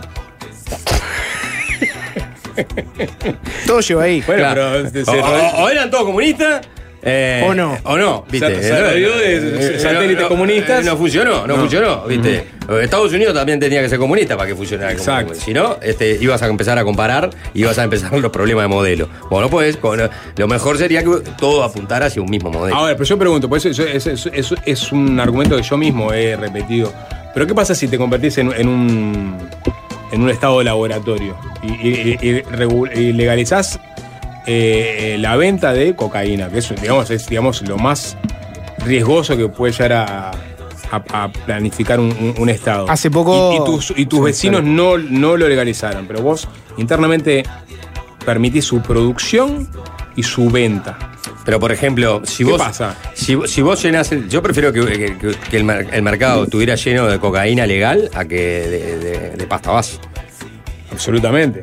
Porque eso sí que está probado y lo hemos hablado acá con, con- con, este, con científicos académicos que, han hecho estudios de el impacto que te genera ¿no? Eh, en, el cerebro la pasta base. Mucho más eh, fuerte y el deterioro es mucho mayor que por ejemplo la cocaína. Si, si, si va a haber gente drogándose, Prefiero que sea con, con- con una droga que, gene- que genere men- menos repercusiones nocivas en el cerebro que otra, ¿no? Y controlar cómo está hecha, ¿no? Que no esté cortada con cosas que no sabes ni lo que son y que después. supuesto. Es como si fuera eh, eh, el día de mañana, po- porque como la gente muere por los accidentes de tránsito, apareciera un iluminado, en este caso sí, dijera, vamos a prohibir los autos, si nadie se muere de accidente de tránsito. Mm. Bueno, aparecerían, aparecerían los autos ilegales. Eh, ¿qué, interés ten- tendría alguien que, está vendiendo auto ilegal de controlar que el auto sea seguro? Ninguno. El incentivo, ninguno. Y lo mismo pasa con las drogas. Este, porque el, producto no tiene control, el producto te lo corto con lo que, venga. Les voy a dar el dato de la nota esa del observador, cortito. Dos de cada tres legisladores uruguayos está a favor de una ma- mayor legalización de las drogas. Eh, tenés 65% de los legisladores actuales a favor de regular el mercado de las drogas. Hay diferencias en los partidos. En el Frente Amplio, casi todos, 96% según la encuesta esta del observador, estarían a favor de avanzar más. En el Partido Colorado y en Cabildo Abierto, 7 de cada 10 se oponen, o sea, la es ¿no? una, una proporción inversa. Y en el Partido Nacional es un tema que divide el partido casi a la mitad. Y hubo varios, ¿cuál fue la, modalidad que adoptó el observador para hacer esto, no? Básicamente encuestó con un formulario de Google a los senadores y diputados actuales.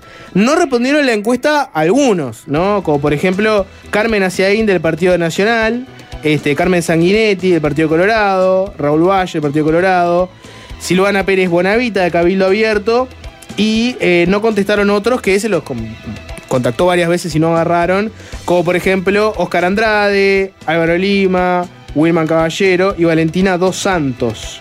Este, bueno, ahí tienen un dato de, de la realidad. El tema es si después todos esos políticos que te dicen esto en una encuesta, después en campaña hacen algún tipo de acuerdo o propuesta para No, mejorar la legalización. No, no va a ser un tema de campaña.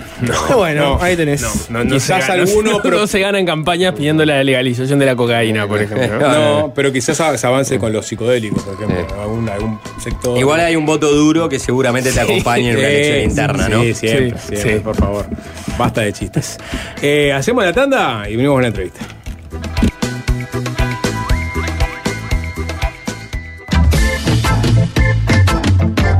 Desviarse.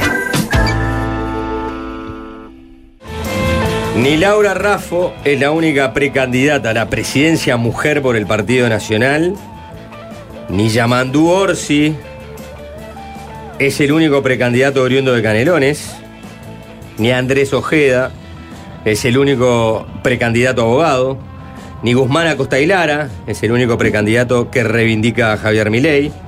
En el Partido Nacional hay una precandidata que reúne todas estas características. Su nombre es Roxana Corbrán y lidera el sector Fuerza Nacionalista. Es uruguayo-francesa, abogada, experta en derecho aeronáutico y ya tuvo una irrupción política como candidata a la intendencia de Canelones en el año 2015. Para saber un poco más de su perfil y qué hace siendo precandidata cuando no la conoce prácticamente nadie, es que la recibimos en Fácil Desviarse. Eh, Roxana, bienvenida, ¿cómo estás? Bueno, muchas gracias. Este, buenas tardes. Agradezco este, la, la invitación y espero que a partir de ahora me conozca mucha gente. ¿Qué es eso de uruguayo-francesa? ¿Qué significa Bueno, no, técnicamente? técnicamente, bueno, que soy franco-uruguaya, eh, soy hija de francés. ¿Tenés nacionalidad francesa? Tengo nacionalidad francesa. Este, ustedes saben que en el, a diferencia, digamos, del ámbito latinoamericano, el- los franceses, así como en el ámbito europeo, muchos, el, el hecho de ser hijo eh, te adquieres la, la nacionalidad este, francesa en mi caso, ¿no? Y bueno, yo me eduqué en una casa donde era mitad francesa, mitad uruguaya, por decir de alguna manera, este, con un padre francés. Entonces, Padre nacido en Francia. claro, no de Normandía, es mi familia. Mirá. Este, a pesar de que mi padre era un uruguayo más, no te das cuenta ni, ni cuando hablaba, porque bueno, él era muy exigente, decía que los idiomas había que hablarlos tal cual, bueno, en el país que te recibían y, y además este, le encantaba el Uruguay. O sea que el francés lo manejás muy, muy bien. Bueno, lo intento. Lo intentás. Y, y mi abuelo leyó un libro que se llama Uruguay País Feliz. Y bueno, y ahí terminaron por aquí. Eh, sos abogada también, ¿no? Sí, soy este, especialista en Derecho Aeronáutico y Espacial. eh, ¿Por qué te interesó ese tema, de por los ejemplo, en transportes particular? y Derecho Internacional Privado. ¿Mm? Me apas- mm, es como que me apasiona. Yo siempre digo que, a veces digo que hago un contraste entre. Siempre hago la misma broma. Digo, una mujer del campo que le gusta el cielo y la tierra, porque yo nací en el campo, digo, soy Eh, del interior. eh, ¿sos del interior de Canelones De o Canelones. de Canelones? de Canelón. Este, pero. El departamento chacrero. de- exactamente, del Santoral, de la Ruta 7. Y tu agenda estaba vinculada mucho también a, ese- a- a Me ese gusta, mundo, es- ¿no? es- tengo una debilidad muy grande con el campo, reconozco. Este, y, y, este, bueno, eh, entonces siempre el, el tema del campo es, es algo que obviamente me encanta. Y volviendo a lo aeroespacial, que fue lo que me preguntaste, porque Sí. al final me perdí en la pregunta. Este, yo no sé por qué, pero yo siempre tuve como una fascinación con todo lo que era astronomía. Me encantaba volar. O sea, yo estaba más acostumbrada a navegar, porque a mi padre le encantaba la pesca y siempre, es más, hoy que mi padre no vive, yo me subo a un barco y es como que papá me acompaña. Sin embargo, no me expliques por qué, amaba en la noche mirar el cielo, tratar de ubicar. Siempre había algo con el aire. Yo despega el avión y viste que todo el mundo se toma de mar. Yo soy la mujer más feliz del mundo cuando el avión despega, cuando aterriza.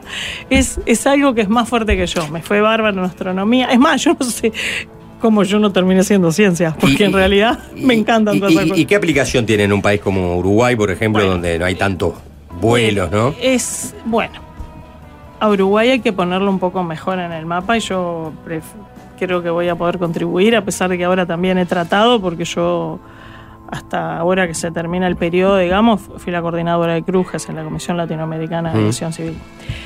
Pero yo le propuse al actual presidente de la República la creación de la Agencia Espacial. Porque en realidad lo espacial uno lo ve como muy lejos. Y no es tan así.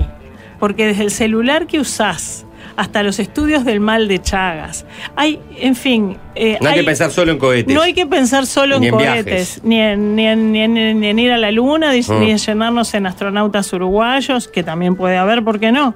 Pero digo, tiene mucho más eh, aristas. Y en el derecho, que ahí ya de paso me hago propaganda. Sí. Eh, Va, me hago propaganda, el que tuve el privilegio de ser alumna del profesor Basso Araujo y hoy tener la cátedra. Ese es, el, cargo. ese es el Jiménez de Arechaga del derecho Exacto. aeronáutico. Fue la primera persona que escribió Derecho Espacial en el mundo, reconocido por la revista de Derecho Aéreo Francesa del año 1957. O sea, los propios tratados que existen hoy fueron inspirados en la autoría de un uruguayo. Y, y de- y del Río de la Plata, porque después Aldo Coca, que también fue un gran jurista, y hay muchísimos más. Sí. Pero aunque les parezca mentira, la doctrina rioplatense es muy fuerte cosa que me ha permitido a mí, por ser, digamos, la que seguía en la cátedra, y bueno, gracias a Dios hice el concurso, qué sé yo, y, y quedé en lugar de, de mis profesores, este, y aunque les parezca mentira, nosotros brindamos esa enseñanza en el mundo.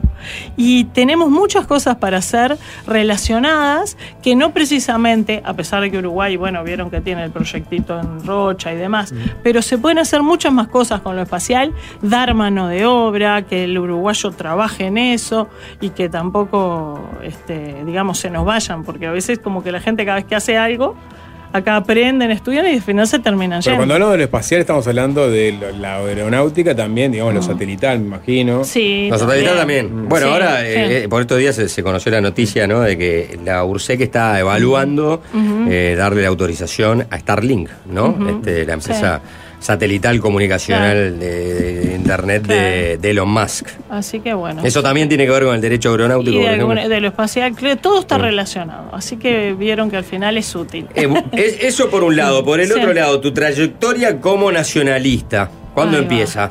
Bueno, yo te diría que empieza a los cinco años atrás de mi tío Tito.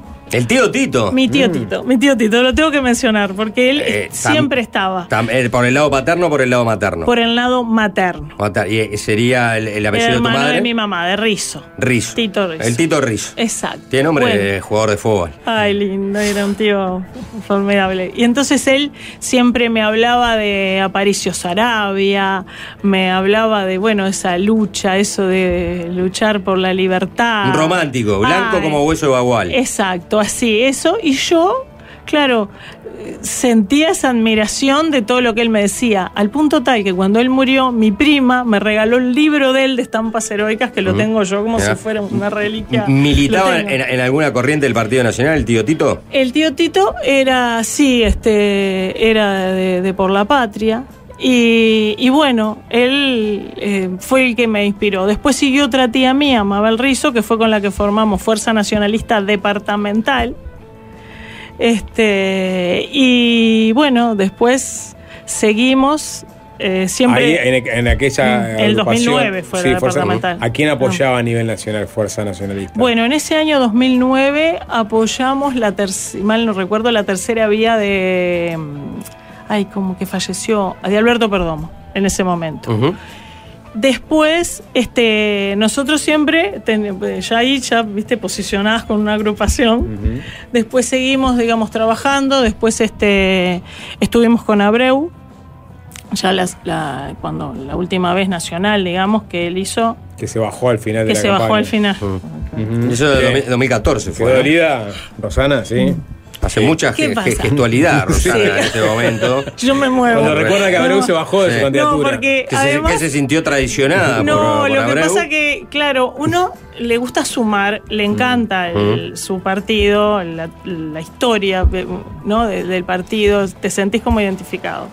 Pero lo que pasa que uno cuando, yo creo que cuando uno asume un compromiso, eh, y más cuando responde a todo un colectivo, creo que este, no fue lo mejor bajarnos. Y, y lo peor de todo fue que, claro, que por muy poquito eh, perdimos además el Senado. Vos decís que hay que morir con la bota puesta. Yo pienso, yo aunque pienso la, que aunque sí. la votación te esté dando muy mal. Y yo creo que yo creo Porque la que política sí. a veces es más pragmática. Ah, Entonces sí, yo me claro. bajo, te apoyo y arreglo. Claro, sí. Y ahí en ese momento, este, bueno, ahí yo fui la, en la prim- fui suplente, digamos, al- en la primera línea. Había sido Di Giovanni y después la segunda fui yo, porque ahí sí él armó el Senado con los votos que habíamos tenido todos. Mm. Y bueno, y ahí yo había quedado en segundo lugar. Fuiste candidata a la intendencia en el año 2015 por el departamento de Canelones. Exactamente. ¿Cuántos votos sacaste? Ahí saqué, ay, creo que lo tengo por acá en los papeles, pero alrededor de 25 mil. Porque ahí Bien. fue todo, sí, ahí fue toda una historia. Fue, fue muy. ¿Por qué? ¿Qué pasó? Porque yo ahí ya me había despedido, o sea, le había dicho a Bre, bueno, hasta acá trabajamos, que le vaya muy bien, en fin, todo lo demás. Nuestra agrupación sigue eh, su camino. Y eh, empezaron como a opinar distintos dirigentes. Una dirigente de Parque del Plata y otro de La Paz, que ni se conocían. Dice, vos tenés que ser candidata a la intendencia. Yo decía, con cinco convencionales departamentales y dos que opinan, yo no sé cómo voy a ser candidata a la ¿Cómo intendencia. llegamos? Pero este aquí que se empezaron como a movilizar, porque decían, precisamos otra cara, Rosana siempre acompaña, porque yo siempre fui acompañante hasta esa época, digamos, a, a sumar. Este, y bueno, y, se empezaron como a fragmentar, digamos, de los lugares tradicionales y se fueron sumando, también se sumó la gente de Sarabia, se sumó otros de Dignidad, Nacionalista, en fin, fueron sumándose de un lado y otro, cuando quería acordar habíamos como 30, y- eran como 33. Y en ese momento, la semana antes de, de la interna, de la convención, perdón, me llaman. En ese momento me llama Álvaro Astugue. Sí, que estaba sí. alquilándome a mí. eh, Un local. un- una casa, eh, sí, un, un hogar que tenía, que yo, yo le alquilé. Y la casa, digamos. Ah, pero no, no, como, no como local partidario. No, no, No, me pa- estaba para- alquilando. De Veraca, ¿no? De Veraca, un hogar de, De Veraca, me había alquilado. Y yo pensé que me había llamado para hablar de, porque siempre nos peleábamos por algún temita, ¿viste? Eh, Esas cosas que Porque le, negociás. la- le ajustabas el alquiler. Sí, no, más bien porque él hacía obra, más bien, ta, por, más por temas de, de cómo se, se envolvían esas cosas. Pero todo bien. Entonces yo llego y me encuentro con una mesa que estaba el gordo Perdomo, Daniel Peña, Verónica, y le digo, ¿y esto qué es? Y bueno, y ahí me dice, mirá, Roxana, ni que, bueno, de alguna manera ni que se fueran a ganar las elecciones. Este, como vos has alborotado acá a la gente, eh, nosotros, apoyamos. Nosotros resolvemos que Alianza te, te apoya. Mirá, entonces al final No cedes. y- sacaste bastante votos. Y entonces al final eh, y dice, te pedimos por favor, me nunca me olvido, que eh, no vayamos a bajar el número de liles que tenemos. No podemos quedarnos en 19. Y tuvimos la felicidad de llegar a 21. Eh, ¿qué, Para, qué- una, una duda. Le No- sacamos la mayoría No, no estás conectada a la, a la iglesia Misión Vida, tú. Na- nada. Simplemente era, era No, una a nada, nada, nada. Yo soy recibiste el católica. apoyo de Astuve en ese Recibí momento. el apoyo de de. Verónica, de mm, Perdomo Ah. y de Daniel Peña en ese momento, digamos, de alianza que resolvieron que en vez de poner uno de ellos, si yo también iba a estar en la línea, porque algunos ya estaban prontos para hacer una moción y qué sé yo, este, que entonces se bajaban. Y ahí hicimos, pero digo, yo siempre trabajé como en nosotros, va, mi- con toda mi barra, como acuerdos puntuales. Ahí ¿me está. entendés? ¿Qué opinas de Orsi? Bueno, eh, fue, fue nuestra, pues digo, fuimos, fuimos contraparte, si te hablara en términos de, de abogado. Sí. Yo tengo buen trato, este, porque considero que las distintas ideologías nunca son para, para odiarse, ¿viste? No sirvo para eso que, bueno, es fulano y tenés que hablar mal y demás. Pero este, le diría que que organice más la, digamos, toda la parte que tiene que ver con lo ambiental, porque no solo con composteras, tenemos que traer otro tipo de, de tecnología para la basura, la que se convierte en combustible. No puede ser que por ahorrar unos pesos comprometamos todos nuestros arroyos y demás. Ese es el mensaje. Ese es el mensaje. Eh, por- eso es lo Eh, que más me Pero, pero, pero Orsi Sí. siempre reivindica su gestión ambiental. Y- Sí, y- por eso, y- pero como que- solo con composteras no anda la cosa. Pero este, eh, dice que, por ejemplo, que en cuanto a reciclaje, recicla mucho más de lo que hace Montevideo. por- Ah, bueno, lo que pasa en Montevideo es un verdadero desastre. Realmente.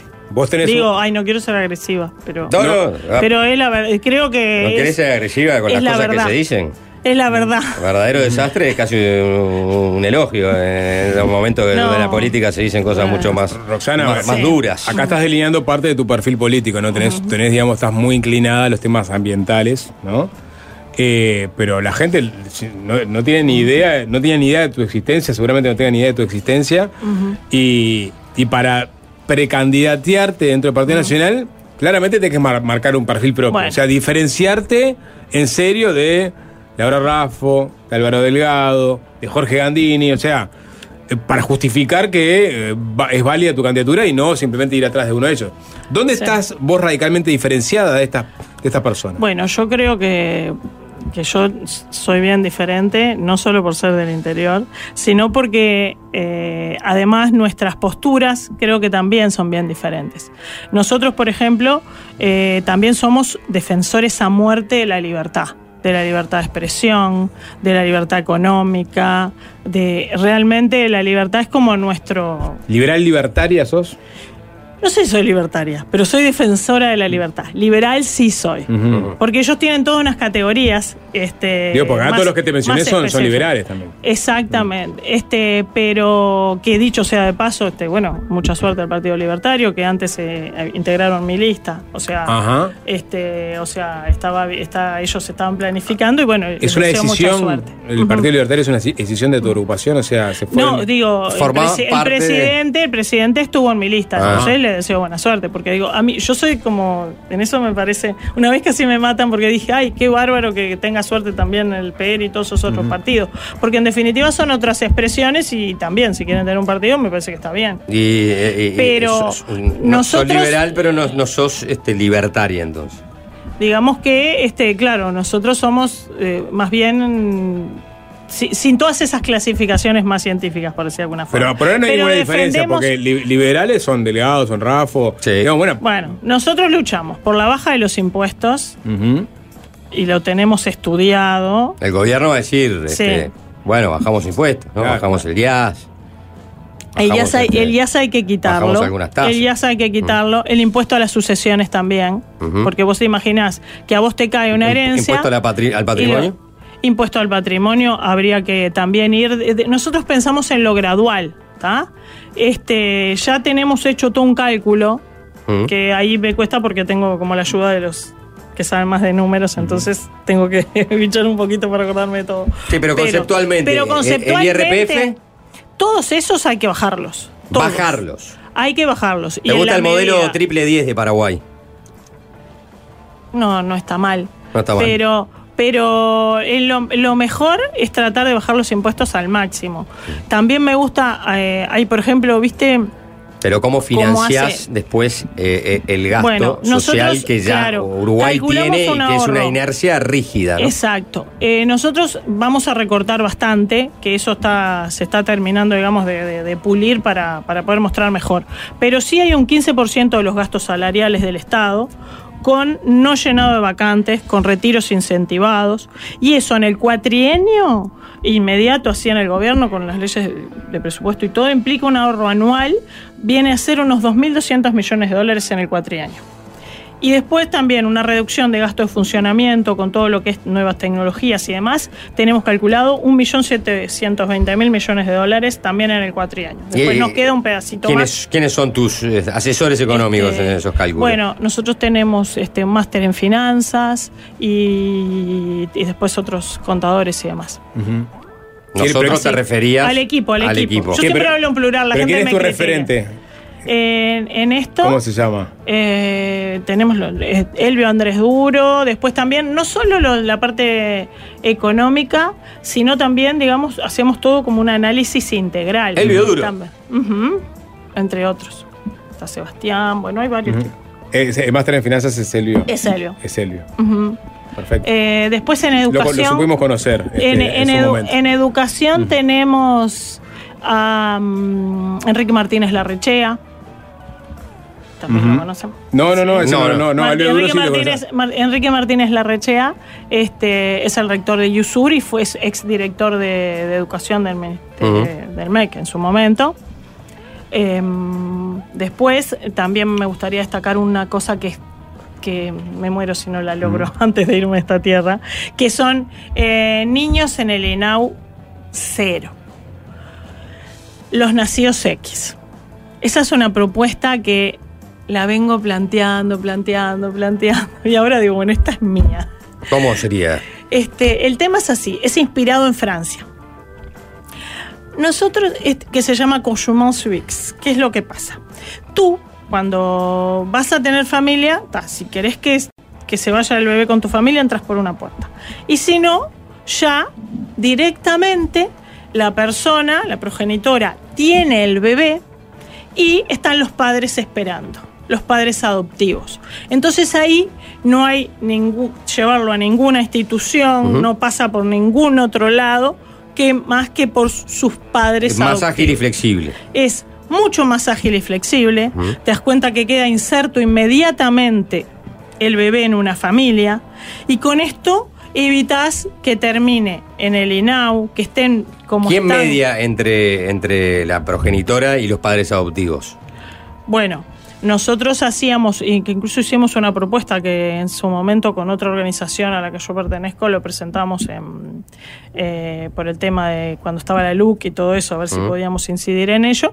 Y esto perfectamente este, podría ser. Eh, o, a, o a través del juzgado, o a través, aunque, aunque participara el INAU, no importa, que elijan la institución que quieran, pero que Pero sea... alguna institución del Estado sea- participa como sea- mediador. exacto, que sea inmediato. y garantista. Que los- exacto, que los padres ya estén inscriptos, porque ¿para qué estudiar los padres después?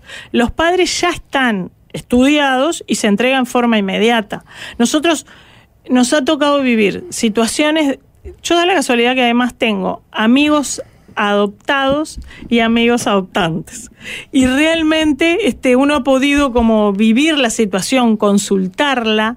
Eh, es un tema que desde la niñez, porque yo siempre hago el mismo Mm. cuento cuando empiezo las clases, eh, una amiga mía, Luján, que estábamos con nuestros padres eh, de viaje, y a ella le compraban de todo, de todo, de todo, de todo, de todo, y a mí, ta, un regalito, una pelota, me acuerdo que tenía y nada más. La miro y le digo, pero escúchame, Luján, yo no sé qué hace, cómo hacer para que mis padres me quieran como a vos, porque mira todo lo que te regalan. Y ella me mira y me dice, ¿sabes lo que pasa, Roxana? A mí me quieren más porque soy adoptada. Entonces yo digo, yo estoy en el camino, tengo razón, porque he tenido como discusiones, Mm. no que primero una institución.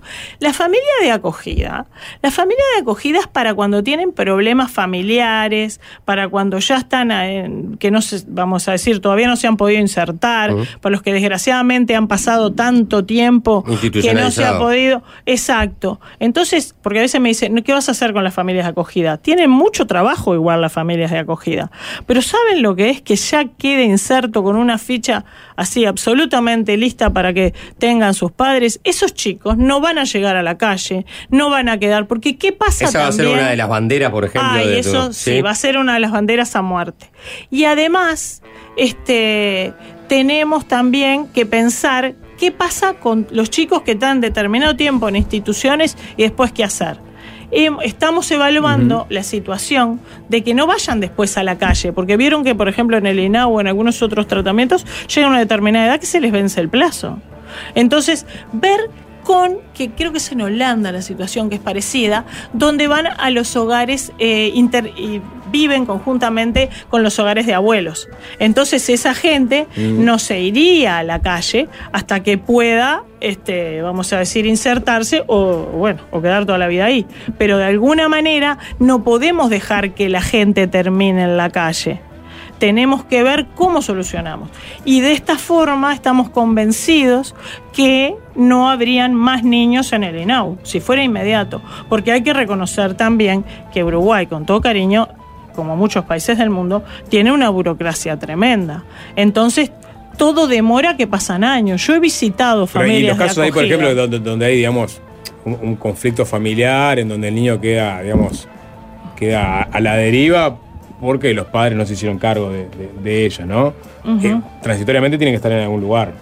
No, eso Claro, es así. Eso es así, por eso. Ahí Mm. estaría operando la familia de acogida, o bueno, obviamente. Pero capaz que no consiste una familia acogida de, un- de- un momento para el otro. Hay, un- hay, un, hay un drama familiar, ese niño queda, digamos, queda a Bueno, la lo deriva. derivan al Hay que- INAU. Sí, pero ese Ahí. es el tema. Si ya están inscriptos, ¿qué tiempo vas a perder? Ese es el tema. No, digo, digo, eh, le, familias sacan la patria potestad, la- la- la- por ejemplo, a los padres, Exacto. porque no se están haciendo cargo de, de su hijo.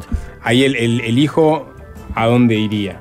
Y bueno, ahí inmediatamente, porque el tema es eso. ¿Cómo vas a esperar para elegir una familia? Mm. Ya tiene que estar la lista. Si te llaman a las 3 de la mañana, lo tenés que recibir. Es un niño que está en la familia inscripta. Es ese tipo Ah, pero de capaz que es un niño que transitoriamente, de- de- digamos, pierde a sus padres, pero después por eso, eventualmente después puede volver a sus padres. Por eso, las familias de acogida. Yo voy a aclarar. Sí, no, Las yo entiendo de perfecto que es- no, no- son. no son adopción. No son adopciones, no Oh. son para vivir. Son esas que las tienen un tiempo. Transitorias. son. Claro, yo vi un niño un año y dos meses para que lo adoptaran. y estuvo en la familia acogida para que pasara para No, otra eso lo entiendo, pero vos decís que, Es o sea, que, o sea, eh, se hace esta situación judi- judicial, se llama a la, persona que está en lista de espera y automáticamente va a la casa de esa familia de acogida. No pasa por ninguna institución. No, pero eso se comunica. Yo Mm. lo que digo que la institución tiene que ser ágil, tiene que haber un turno 24 horas, no puede ser lunes a viernes de tal y cual, pero que, que muchas cosas hay turnos así. Este, que inmediatamente pasen los niños a las familias de acogida, en los casos de esos problemas que pueden retornar, y, y en los otros casos también ya están estudiados, nace y e inmediatamente tienen sus padres. Y en, lo- en los casos de eh, aquellos, este, por ejemplo, niños, ¿no? Que, que ya son niños, pero que se le quita la patria potestad a sus padres, esos eh, irían a, a, a- ¿a dónde? ¿Al INAU? Esos, esos irían también a la lista de, de adopción. Si ya los padres ya no van a estar con ellos, van directo a la lista de adopción. Y otra cosa que hay que hacer, que una vez me explicó un europeo y me pareció lo más interesante, es el caso que dicen, nosotros queremos ser padres. Eh, ah, entonces, no, no es eso de que quiero este porque, porque no me gusta, quiero al otro que tenga los ojos, no lo quiero porque es Down, no lo quiero porque Mm. tiene un ojo torcido. No, si quiere ser padre, lo adopta como viene. Entonces, viene en, en esa lista van los padres que están ya en la, y créanme que los padres que quieren adoptar, los padres adoptivos, ni siquiera les importa. Porque el amor que tiene un padre adoptivo, juro que nunca vi cosa más Roxana, esta, bandera igual podría perfectamente ser una bandera legislativa. O sea, vos podrías aspirar a ser legisladora, llevar esta agenda Es al que yo Parlamento. ya la llevé. No, está bien. Voy, voy a Pero digo, la bota volviendo a la pregunta de por Sí. qué, qué te diferencia realmente como este, precandidata de los otros que están en carrera. Bueno. Hablaste de, bueno, en, el- en materia Sí. tributaria quedó claro, ¿no? Vos sos una persona que quiere tender hacia un, nivel de gravamen país tendiente a cero, ¿no? Eh, sí, sí, sí. Porque en la medida que las empresas y que todo el mundo Mm. va bien, el, yo siempre hago este, este comentario. Yo digo, si Roxana presidente, más feliz va a ser la gente. Porque yo considero que justamente es la gente anda amargada, que si no le alcanza la plata, que si paga los impuestos. Yo siempre hago un ejemplo, a mí me gusta hacer como ejemplos gráficos, ¿no? Vos decís, eh, Renault Logan, Francia 9 mil euros, Ujú. Uruguay 20 mil dólares. Puro impuesto. Entonces, la gente, si está más desahogada, va a pagar mejor, los empleados van a estar mejor, eh, la gente va a estar más eh, feliz realmente, porque va a poder. Nosotros estudiamos y después te vamos a traer todos cuadritos diciendo esta plata sale de acá, esto va para acá, todo mate- tipo matemático, Sos tipo mileísta, profesor. ¿no? Eh, Sin duda. Ah, sin no, duda. los- Sí, sí. obviamente, los, ministerios también pensamos reducir. Sí, sos mileísta en el sentido. como, como siete, como siete ministerios quedarían. Siete ministerios. Ujú. ¿Cuáles serían? Eh, por ejemplo, Economía, interior. economía, y ahí, hay- tenemos una discusión entre si juntamos interior, defensa y seguridad. ¿Con quién era la discusión? ¿Con el bioduro? ¿Con el máster en Con finanzas? varios, con- no, ahí somos muchos, somos muchos, somos Mm. muchos, porque están los que saben de campo, los que saben la parte de desarrollo humano, psicología, eh, en fin, también todo lo que es, eh, es muy importante el tema de la salud mental. ¿El MIDES lo Después- conservarías? No, No. No, ese no. ¿Qué harías con, con- con, Con, digamos, el- con los programas el- de eh, asistencia? los, los programas de asistencia, obviamente, fuertemente este, hacia ni que hablar a, a todo lo. No, no es que vamos a dejar a la gente en banda. Vamos, vamos a sacarle, eh, digamos, a lo que, lo que sobre y lo que está de más.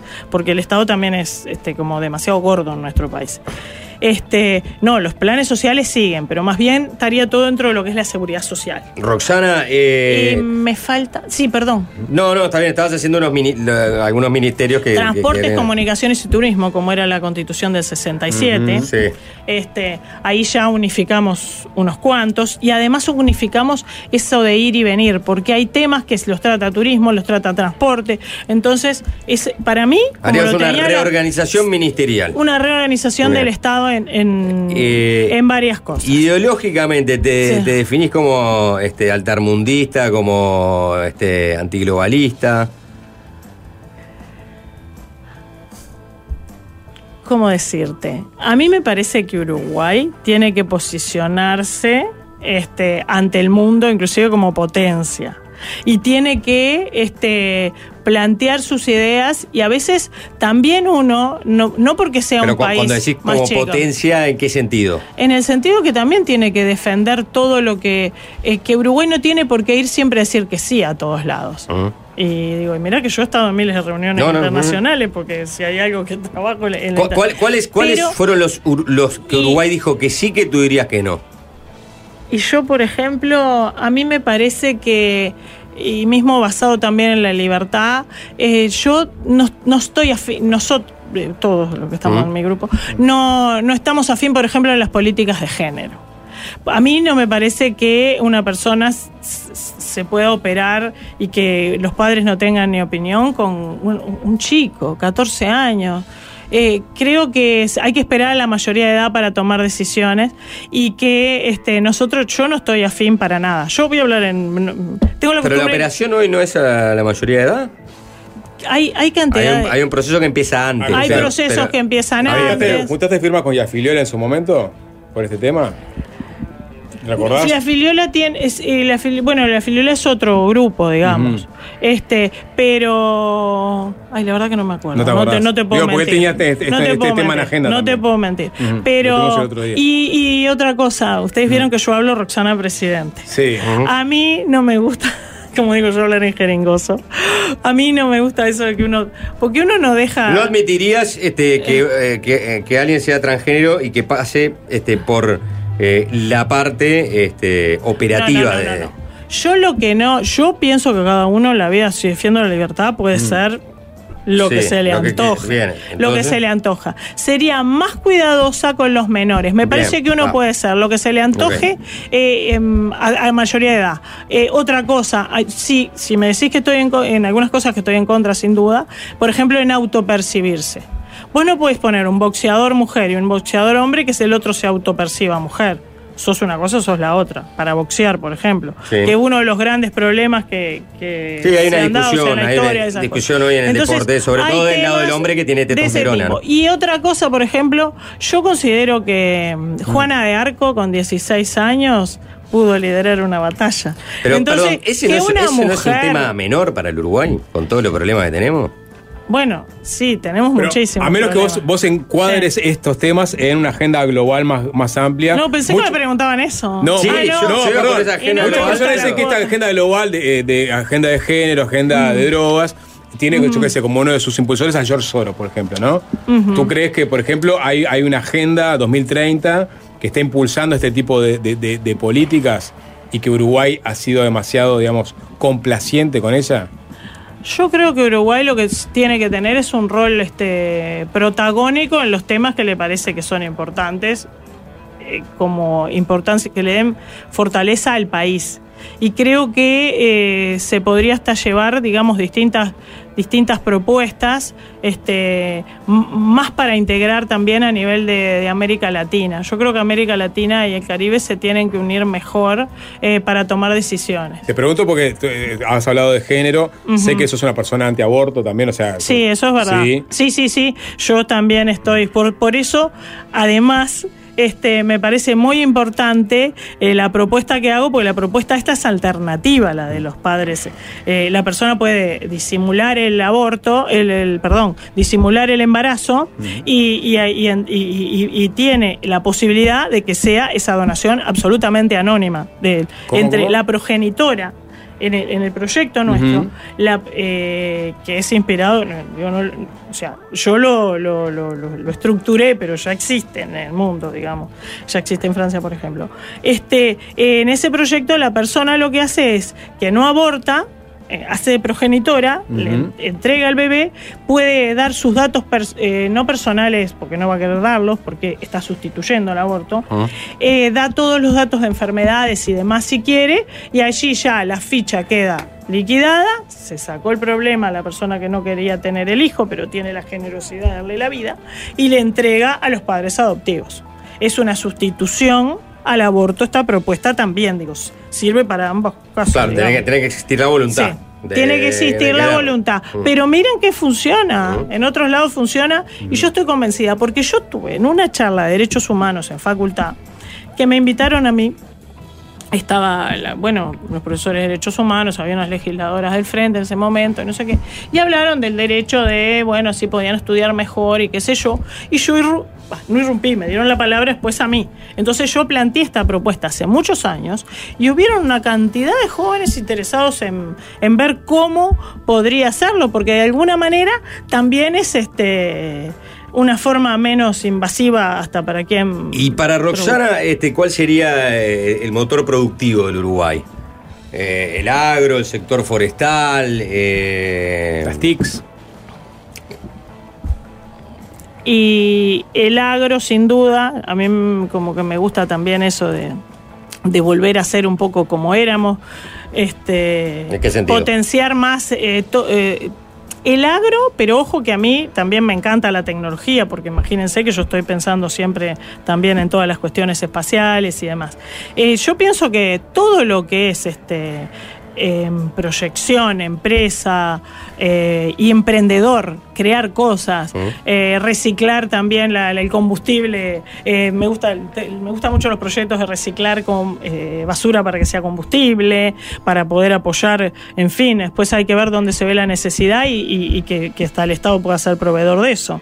Y después, potenciar. La otra vez me decían en La Valleja, era, fíjate que nosotros teníamos los corderos tales y ahora no más y compramos no sé qué cosa. Bueno, hay que volver a que los produzca también el Uruguay. Potenciar todo eso. Nosotros tenemos una tierra maravillosa y tenemos que tratar de hacer, no con lo, yo pienso que el intercambio económico no es solo con, con el este mm, con los países grandes, al revés. Nosotros tenemos países en Centroamérica que producen unos frutos maravillosos que nosotros ni, no, no los tenemos acá ni en broma. Yo a veces me quedo así cuando voy y digo, ¿y esto Una, qué es? una Y les mango, hablo- una papaya, decís. pero hay más, hay unos que son como unas estrellas, hay miles Ajá. que no me acuerdo ni de los nombres. Y yo le digo, che, ¿y ustedes acá no hay zanahoria? No. Entonces yo digo, pero caramba, con la que sobra en Uruguay. Hay cantidad de cosas que uno podría hacer, pero con países más, más de nuestro tamaño o con estados. Pero vos Porque decís que eso problema ya de no, no- Uruguay- no- lo hacen, digamos, las, las yo cámaras de comercio que en hay, Uruguay. sí, pero creo que hay que ayudar y, y claro, pero a veces creo como que también hay que mirar un poco más a Latinoamérica, porque siempre se mira más afuera. Sos Pero, pero vos decís que la colocación de zanahoria, por ejemplo, Mm. Por ejemplo. en Belice sería uno de los. Ah, de- yo creo que sí, y en Mm. Honduras eh, y en Guatemala. El otro día lo hablé con el vice el viceministro de Recursos Naturales de, de Guatemala. Le digo, bueno, escúchame que si me da el me- si se me da el ex, porque ahora no está él, está otro, pero bueno, está también otros temas. Y estuvimos hablando de una cantidad de temas que nos ha tocado trabajar juntos en algunas cosas, en fin. Yo conozco bastante gente, digamos, en América Latina más y por el mundo bastante. Roxana, Entonces- pero, pero puedo decir que los productores agrícolas no saben que eventualmente hay, un, hay un mercado potencial en, en Honduras. Por en decirte algo, lo saben, pero yo la otra vez estuve hablando y me decían, a veces es verdad, porque a mí como que me gusta hablar, por decirte, bueno, está bien, está el empresario, está el que los dirige, pero de última, yo que sé, voy a un mercado y me siento a hablar, me pongo a hablar con la gente. Entonces dice, a veces yo he sido una mujer invisible durante mucho tiempo, porque yo voy a ferias, voy a cosas, voy a, yo qué sé, siempre fui a las reuniones de Solo Uruguay, ahora fui como precandidata, pero, pero muchos saben que siempre fui, porque además, bueno, también tengo ahí, este, soy sobrina y hija de productor rural también. Entonces, este, pero siempre, siempre me meto como con la, por ejemplo, yo no hablo de los ómnibus, yo agarro, un día agarro una parada, y no es porque tenga que tomar ómnibus, porque gracias a Dios siempre tuve auto, pero s- yo voy y me subo a un ómnibus, me hago tremendo recorrido y me vuelvo. Entonces yo opino porque yo me meto en los lugares. Y ahora voy a lo de la zanahoria. La última conversación que tuve, que fue Sí. ahora el 16, hace muy poquito, en estos días, dice, che, Rosana, el problema es que nos entusiasmamos y decimos que esto está bueno y empezamos a plantar de más. Después vuelve todo para atrás. Le digo, caramba, le digo, es porque no miramos América Latina. Ahí tenemos que hacer la negociación. Y yo voy a empezar a hacer estos planteos a ver qué me contesta. El futuro está en la zanahoria colocada en Honduras. Pero no, pero uh, creo que, el, que- creo, bueno, el Elvio Duro, ministro de Economía de Roxana. no sé, hay que consultarle. Bueno, el, gran amigo, el gran amigo de ustedes, me parece. Eh, ¿Qué piensa Roxana de Sí. eh, el movimiento feminista? ¿Qué piensa de Argimón, una correligionaria que ha sido una de las abanderadas del feminismo dentro del Partido Nacional? Yo me llevo muy bien con Beatriz, me llevo muy bien. ¿Y con el feminismo? Yo Como movimiento político y social, digo, ¿no? Yo no sé, yo creo que yo soy una defensora de las mujeres, pero no sé si no, mi estilo y mi forma, yo considero que la mujer es fuerte, que la mujer no precisa. Considero que una lista podrían ser 25 mujeres, 3 hombres o como fuere. Sería armar una lista por los votos. No podría, no podría proponer yo que tiene que ser 2, 1, 1, 2, tipo matemática. No va con mi forma. No estás con la Yo- cuota. Yo, no estoy con la cuota ni ahí. No. Porque para mí, yo siempre digo, en los lugares que yo he estado, a mí nadie me ha, me ha, me ha hecho problema porque sea mujer. Sí, pero Yo- sin embargo parece no haber muchos incentivos, ¿no? Para que la mujer este, termine participando Pero en política uno cuando uno tiene va a los cuadros este, pero representativos. uno tiene que imponerse. O ejecutivos Uno no en- tiene que bajarse. Uno Mm. no tiene. eh, ese es el problema. Que es uno el que se tiene que poner firme. Ese es el tema. Que si a mí me dicen. Pero un, mo- un- Roxana, un- un mo- vení, un movimiento. Bajate, no sé qué. Yo no me bajo nada. Pero un movimiento que, ¿Me que, que, que- reivindica la lucha, ¿no? Por la igualdad de, de la mujer, ¿no colabora con, con- con eso mismo? Yo- o sea, la, la pelea es individual. Yo no sé, o sea, ojo, yo repito, me llevo bárbaro con Beatriz, recuerdo cómo se quejaba, porque claro, recuerdo, yo siempre le, le hice un chiste la otra vez cuando iba a ser vice, digo, siempre me la acuerdo. el de Machu Picchu no. Doblando la, la- Ay, no, no sé ese. Yo conozco Machu Picchu, fui como 20 veces, pero no sé de qué estás hablando. ¿20 veces? No, no tantas, pero, pero sí bastante. Este, y, y este, me acuerdo que Beatriz doblaba las listitas de la CGU y se quejaba siempre que los varones le hacían eh, doblar las listas y se enojaba porque yo no las doblaba porque yo iba a repartir. Entonces, porque teníamos todas distintas funciones. Pero creo que este depende la forma de, de- de- de actuar cada uno. Me parece que, que también va por ahí. Porque bien, si a mí una- viene una otro y posición me dice- bastante clara en ese y sentido. claro, entonces, yo qué sé, yo no podría salir a manifestar eh, sacándome la camiseta. ¿Por? ¿Me entiendes? No se me ocurriría andar de- con el torso desnudo para hacer Bueno, una manifestación. no, no. Porque son formas de ser. Nadie- Para nadie te va a decir nada. No, sí, yo sé, pero no es mi estilo. Ah, no, te no. quiero decir que a mí me parece que las manifestaciones Mm. no son así. Que es uno luchando, uno tiene que hacer un. Si te hace una diferencia. Bueno, pero los que andan con camisetas son- son minoría. ¿Y el catolicismo es el gran opresor de la mujer? No, yo no creo. Yo no creo. Como católica. Yo no creo. Yo creo en Dios y soy católica y. ¿Cree- y- pero si una mujer quisiera formar parte de la jerarquía eclesiástica, tiene restricciones Bueno, milenarias, Yo tanto de eso no entiendo. Mm. Pero Bueno, sí no, me pasó no, en el serio, en el sirio. una obispa. una cosa que me llamó la atención. una sacerdota. En el sirio libanés, que yo desgraciadamente tuve que ir en algunas oportunidades por temas familiares, este acompañando, me llamó la atención una monja dando una misa en la San Charbel. Ujú. en la- ¿Qué? Sí. ¿Una? Una Una monja dando una una misa. misa. Ah, Nunca. Pero yo te no llamó la había atención visto. justamente porque es Ah. una rara avis, ¿no? Yo no, este, pero bueno, es como la verdad que ya ahí Roxana, no me- te sé decir. una- Yo, una- una- donde yo actúo, te puedo asegurar. Para conocerte como, Conmigo no. como persona, ¿no? Porque Sí. Sos abogada, especialista en, en aeronáutica, Sí. eh, abogada, especialista en, el- eh, no sé si eh, espacial sería. Son derecho aeronáutico y Eh, espacial, derecho exacto. de los transportes, son las dos opcionales Siempre que doy yo en facultad. fui- siempre brill- brillaste en astronomía, lo dijiste, ¿no? Sí, me bien. soñadora, mirar las estrellas en las noches, ¿no? La pregunta que te hago es, eh, ¿hay vida extraterrestre? ¿Por qué no, como decía el profesor Bausar Araujo, por qué solos nosotros en la Tierra? Perfectamente puede haber, y bueno, que nunca lleguemos a conocernos entre nosotros, ¿no? ¿Lo, lo has, digamos, eh, has pensado en profundidad? En, En reali- esas, en esas contemplaciones. ¿no? En es, sí, en realidad, este. Digo, nunca me puse así como a investigar la vida en otro lado. Siempre pensé como, yo qué sé, todo lo que tiene que ver con lo espacial desde otro ángulo, de cómo no- nos Sí, sí, ayudaba a nosotros en la Tierra, ¿no? Este, pero, pero este, pero no lo descarto. No, es algo que me, que, que- que diga, ay, no, de ninguna manera, no, no, porque no soy quien para. Eh, no hablamos de materia de seguridad, voy a hacer, eh, Voy. voy a repa- repasar un poquito antes de meternos en la razón. única. Dice, propones eh, eh, enseñar defensa personal desde la primaria. Exacto. Eso, es la verdad que es una propuesta de Martín Biurrun esa que. ¿De quién? Eh, de Martín Biurrum, de, de mi hijo, Mm. que es diputado suplente y siempre está con eso. Y me dicen que le robo las ideas y no lo menciono. Así que voy a aclarar que. Y, y conjunto, bueno, y planteó también lo de la economía financiera y demás, pero eso ya para la educación. Así que Eh, vamos a la seguridad que hay bastante para hacer ahí. Eh, proponés también utilizar drones para la vigilancia. Ah, eso sí, porque imagínate, no solo para los eh, ¿Mm? cuando vas a, mm, a estar en un operativo. Fíjate que tenemos un problema bárbaro de ingreso en determinadas zonas. Bueno, utilicemos los drones, establecemos una vigilancia Aérea. Y- perfecta y- sería eso, me parece a mí, va. ¿Y por tu, y modelo, Sí. este, eh, últimamente, por ejemplo, en materia de combate firme a la seguridad, es el de Nayib Bukele? Bueno, yo creo que lo complemento un poco más, en el sentido de que para mí hay que revalorizar también la función del policía, porque el policía está con pocos instrumentos, necesitan hacer más prácticas, porque digo, darles todo como hasta, yo les daría como hasta un voucher para que puedan tener deporte, fortificar, hacer una cantidad de cosas, que también la función del policial yo creo que lo necesita, porque eh, nosotros me parece que estamos un poco carentes en ese lado.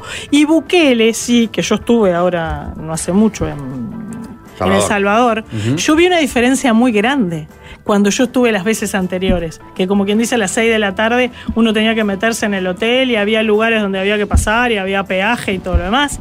Y ahora era nueve y media de la noche y había niños jugando en la calle. Fui a cenar como a las 10 y pico. Y, y- y todo, hablé con autoridades y todo, y me acuerdo que, bueno, que por supuesto que había gente a favor, yo iba bien desconfiada, te aclaro.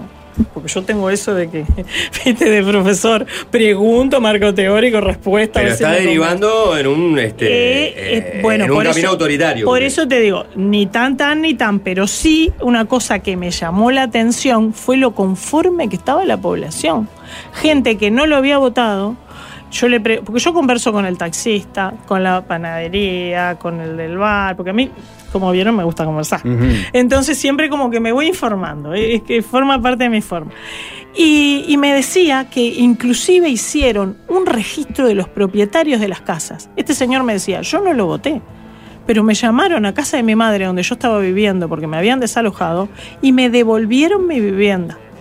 Entonces, claro, han tomado medidas bastante eh, duras, pero claro, la, gente, se ve como loca la vida. Entonces uno dice, bueno, yo qué sé, no, no, no me animo a juzgar, simplemente observar y sí es necesario tener, en eso sí coincido, cárceles modelos, cárceles este, bien estructuradas, con una visibilidad este, que como quien dice desde cualquier lado, tanta tecnología que tenemos. Ahí entran los drones de vuelta. Estamos todo el día con el celular. Los- es verdad que no se pueden sobrevolar las cárceles y demás, pero un dron de un privado. Pero si también mantenemos la seguridad, yo diría que con esa parte nosotros y este podríamos trabajar muy bien y tratar de rehabilitar. a ¿Cuál fue el peor escándalo de, de este gobierno? ¿El, el de Marcet, el de Astesiano o la noticia de que la calle Pou se divorcia? Ay, Dios mío. A ver, yo que es, es difícil. Eh, la verdad que capaz que es el divorcio al final. Porque viste que en cualquier lado está todo el mundo hablando de eso. A la gente le gusta hablar de, de- de eso, sin lugar a duda. Tenemos una zona lúdica que capaz que Roxana Corbán no conoce. Eh, este es un espacio un poco más este, distendido, ¿no? Lúdico, como dice eh, su nombre. Y nos vamos a meter a partir de ahora en la zona lúdica con nuestra entrevista a la precandidata del Partido Nacional, Roxana Corbrán.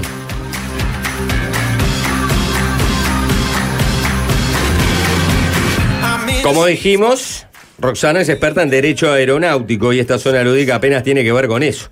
Ima- imagine, ¿no? Este, que se sube eh, a un avión en el que solo hay dos asientos libres. Y tiene que elegir con quién sentarse.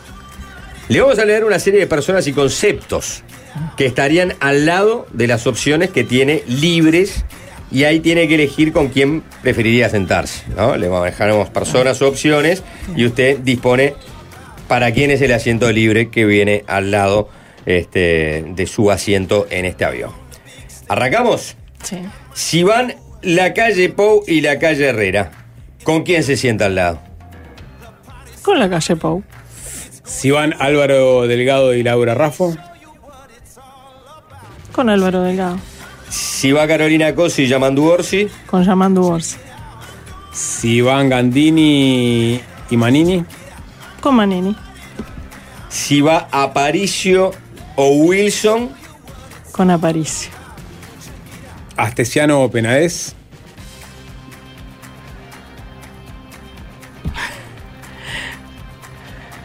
Ay, perdón que estoy demorando. bueno, en definitiva no tiene que sentarse en algún lado. Así que capaz que al lado de Penades creo que no correría ningún peligro. Sergio Puglia o Julio Ríos.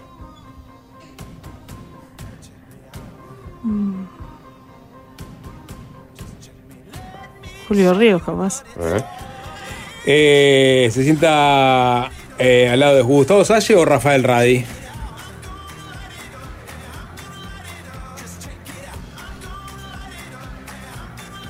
¿La duda esta? La duda es que, ay, no me doy cuenta. Rafael Radi, el, el- el- el- el de- el que presidió el GACH. Ah, sí, sí. Muy metida con el tema vacunas y pandemia, Este- Roxana Corborán. ¿eh? Bueno, Salle, capaz. ¿Salle? Sí. Eh, uno puede interpretar Ajá, que eh, ajá. eh, antivacunas es eh, Corbrán, ¿no? ¿O tuvo algún prurito con la vacunación? Yo siempre defiendo la libertad. Ajá. O sea, nunca obligaría a la población a hacer nada, ni a fa- digamos, ni a favor ni en contra. O sea, lo mío es la libertad. Che, pero ¿te, te vacunaste contra el COVID? Y considero que tiene que la gente tiene que No, ser libre. considero, digo, te Considero que la gente tiene que ser libre y también forma parte, digamos, como de eso es otro tema. Ah, no te vacunaste contra el COVID. La gente tiene que tener como vida privada. Mm. Entonces, ¿qué pasa? Eh, me parece que. ¿Por qué no este, te vacunaste contra el clasificar. Yo no te, yo no te contesté eso. Yo lo Ah, te vacunaste dije, contra el COVID. Yo lo que te dije es que me parece que la gente tiene que tener vida privada y que tiene que ser libre. ¿Te diste todas las dosis? ¿Cuál preferías, la china o la de Pfizer? La verdad que no, no sé qué ¿Es verdad que si te daban la china te una. inoculaban el comunismo? Bueno, bueno, eso es peligroso, ¿eh? Bueno, seguimos con Sí. eh, elogió Gustavo Salle en lugar de Rafael Radi. Voy yo, ¿Alejandro Camino o Augusto Pinochet? Alejandro Camino. Eh, Mari- Programa infantil. ¿Marine Le Pen o Emmanuel Macron? Para sentarme. Sí.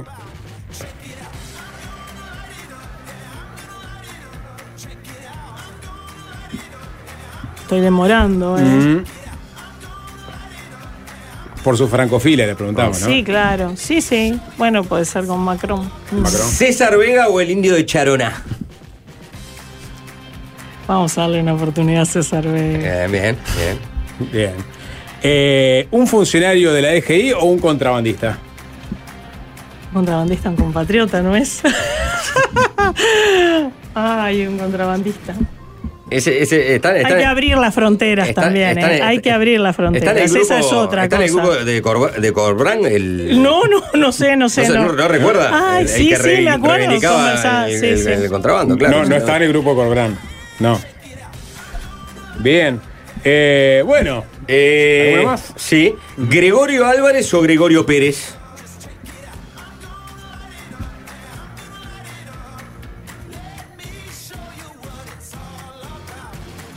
Gregorio Pérez, ¿no? Pero Pérez. Pesó más el quinquenio que la dictadura, digamos. Yo pensando que era Gregorio Pérez, me parece, Corbrán, ¿no? ¿Es verdad? Sí, es verdad.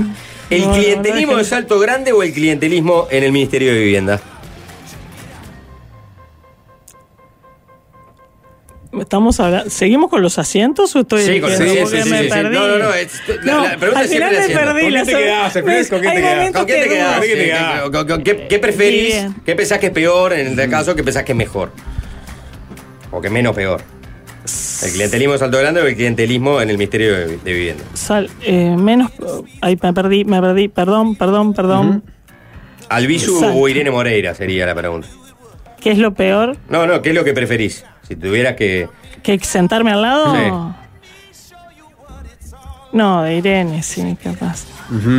Bien. ¿Un trans o un gorila? No, yo no tengo problema ni con los trans ni con los gorilas. Pero- así que en cualquiera de ¿a los dos me siento. Le cedes el asiento a los dos. Bien, sapo la última, la del metro. Bien, perfecto. Ay, se borró justo, ¿eh? Eh, Roxana Corbrán, eh, precandidata a la presidencia por el Partido Nacional eh, bajo esta agrupación Fuerza Nacionalista, sector, Sector. sector Fuerza Nacionalista.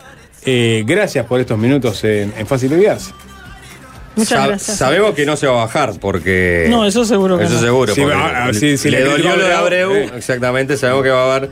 Este, se va a poder votar a Corbrán en las próximas ¿Cómo era? eh, si Roxana es presidente, más feliz va a ser la gente. Exactamente. Es el claim que tiene. Exactamente. Presidenta no. No. Y la gente Bueno. tampoco. no, no. Gracias. Gracias. Gracias a ustedes. Y es fácil desviarse, es fácil desviarse. ah, ah, ah. Fácil desviarse.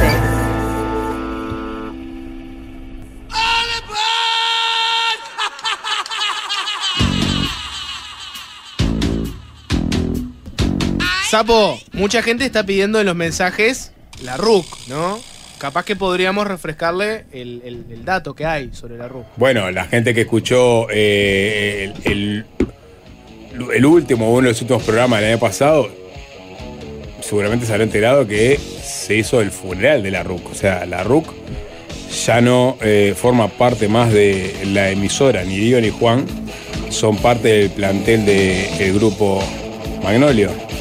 Quizás estén streameando en Twitch en, en algún momento de la semana, en algún canal ignoto, pero seguro que no van a ser por FM del Sol en este 2024.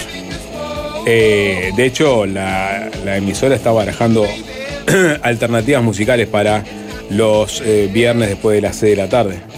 Hoy, justamente como no hay ningún formato definido, es que estiramos un poquito más este, la entrevista. Pero seguramente en el correr del año tengamos este, ya un, un programa conducido por otras personas contratadas por la, por la emisora. No es el caso.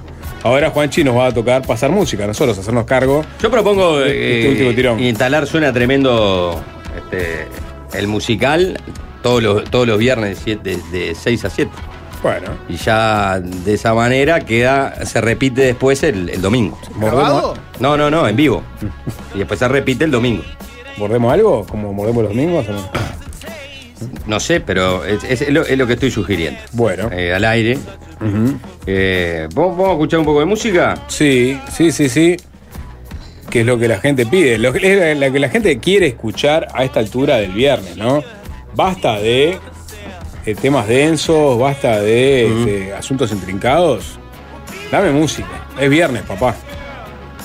Eh, y sí, porque mucha gente está molesta, ofuscada con el- el- la noticia de que la RUC no, no, no, no corre más. Bueno, para los que no se hayan enterado de la RUC, no corre más este año. No voy a. No voy a. No voy a contar las cosas. Hubo presiones. Este. Y por eso que se, se definió que, que Diego y Juan no salieran más al aire. No puedo avanzar más en la información. bueno, vamos a escuchar eh, música. Sí, Papi. sí. ¿Sí? ¿Sí? Ajá. El El un lunes- programa de radio que fuera así, ¿no? Sí. Ah, Que- donde donde Sí. casi no te comu- comunicas con el otro. ¿no? sí. Bueno. Entonces, Vamos a escuchar un temita. ¿No? sí, ¿por Sí. qué no? Ah. Ajá. Propongo Sex Loss de Beck.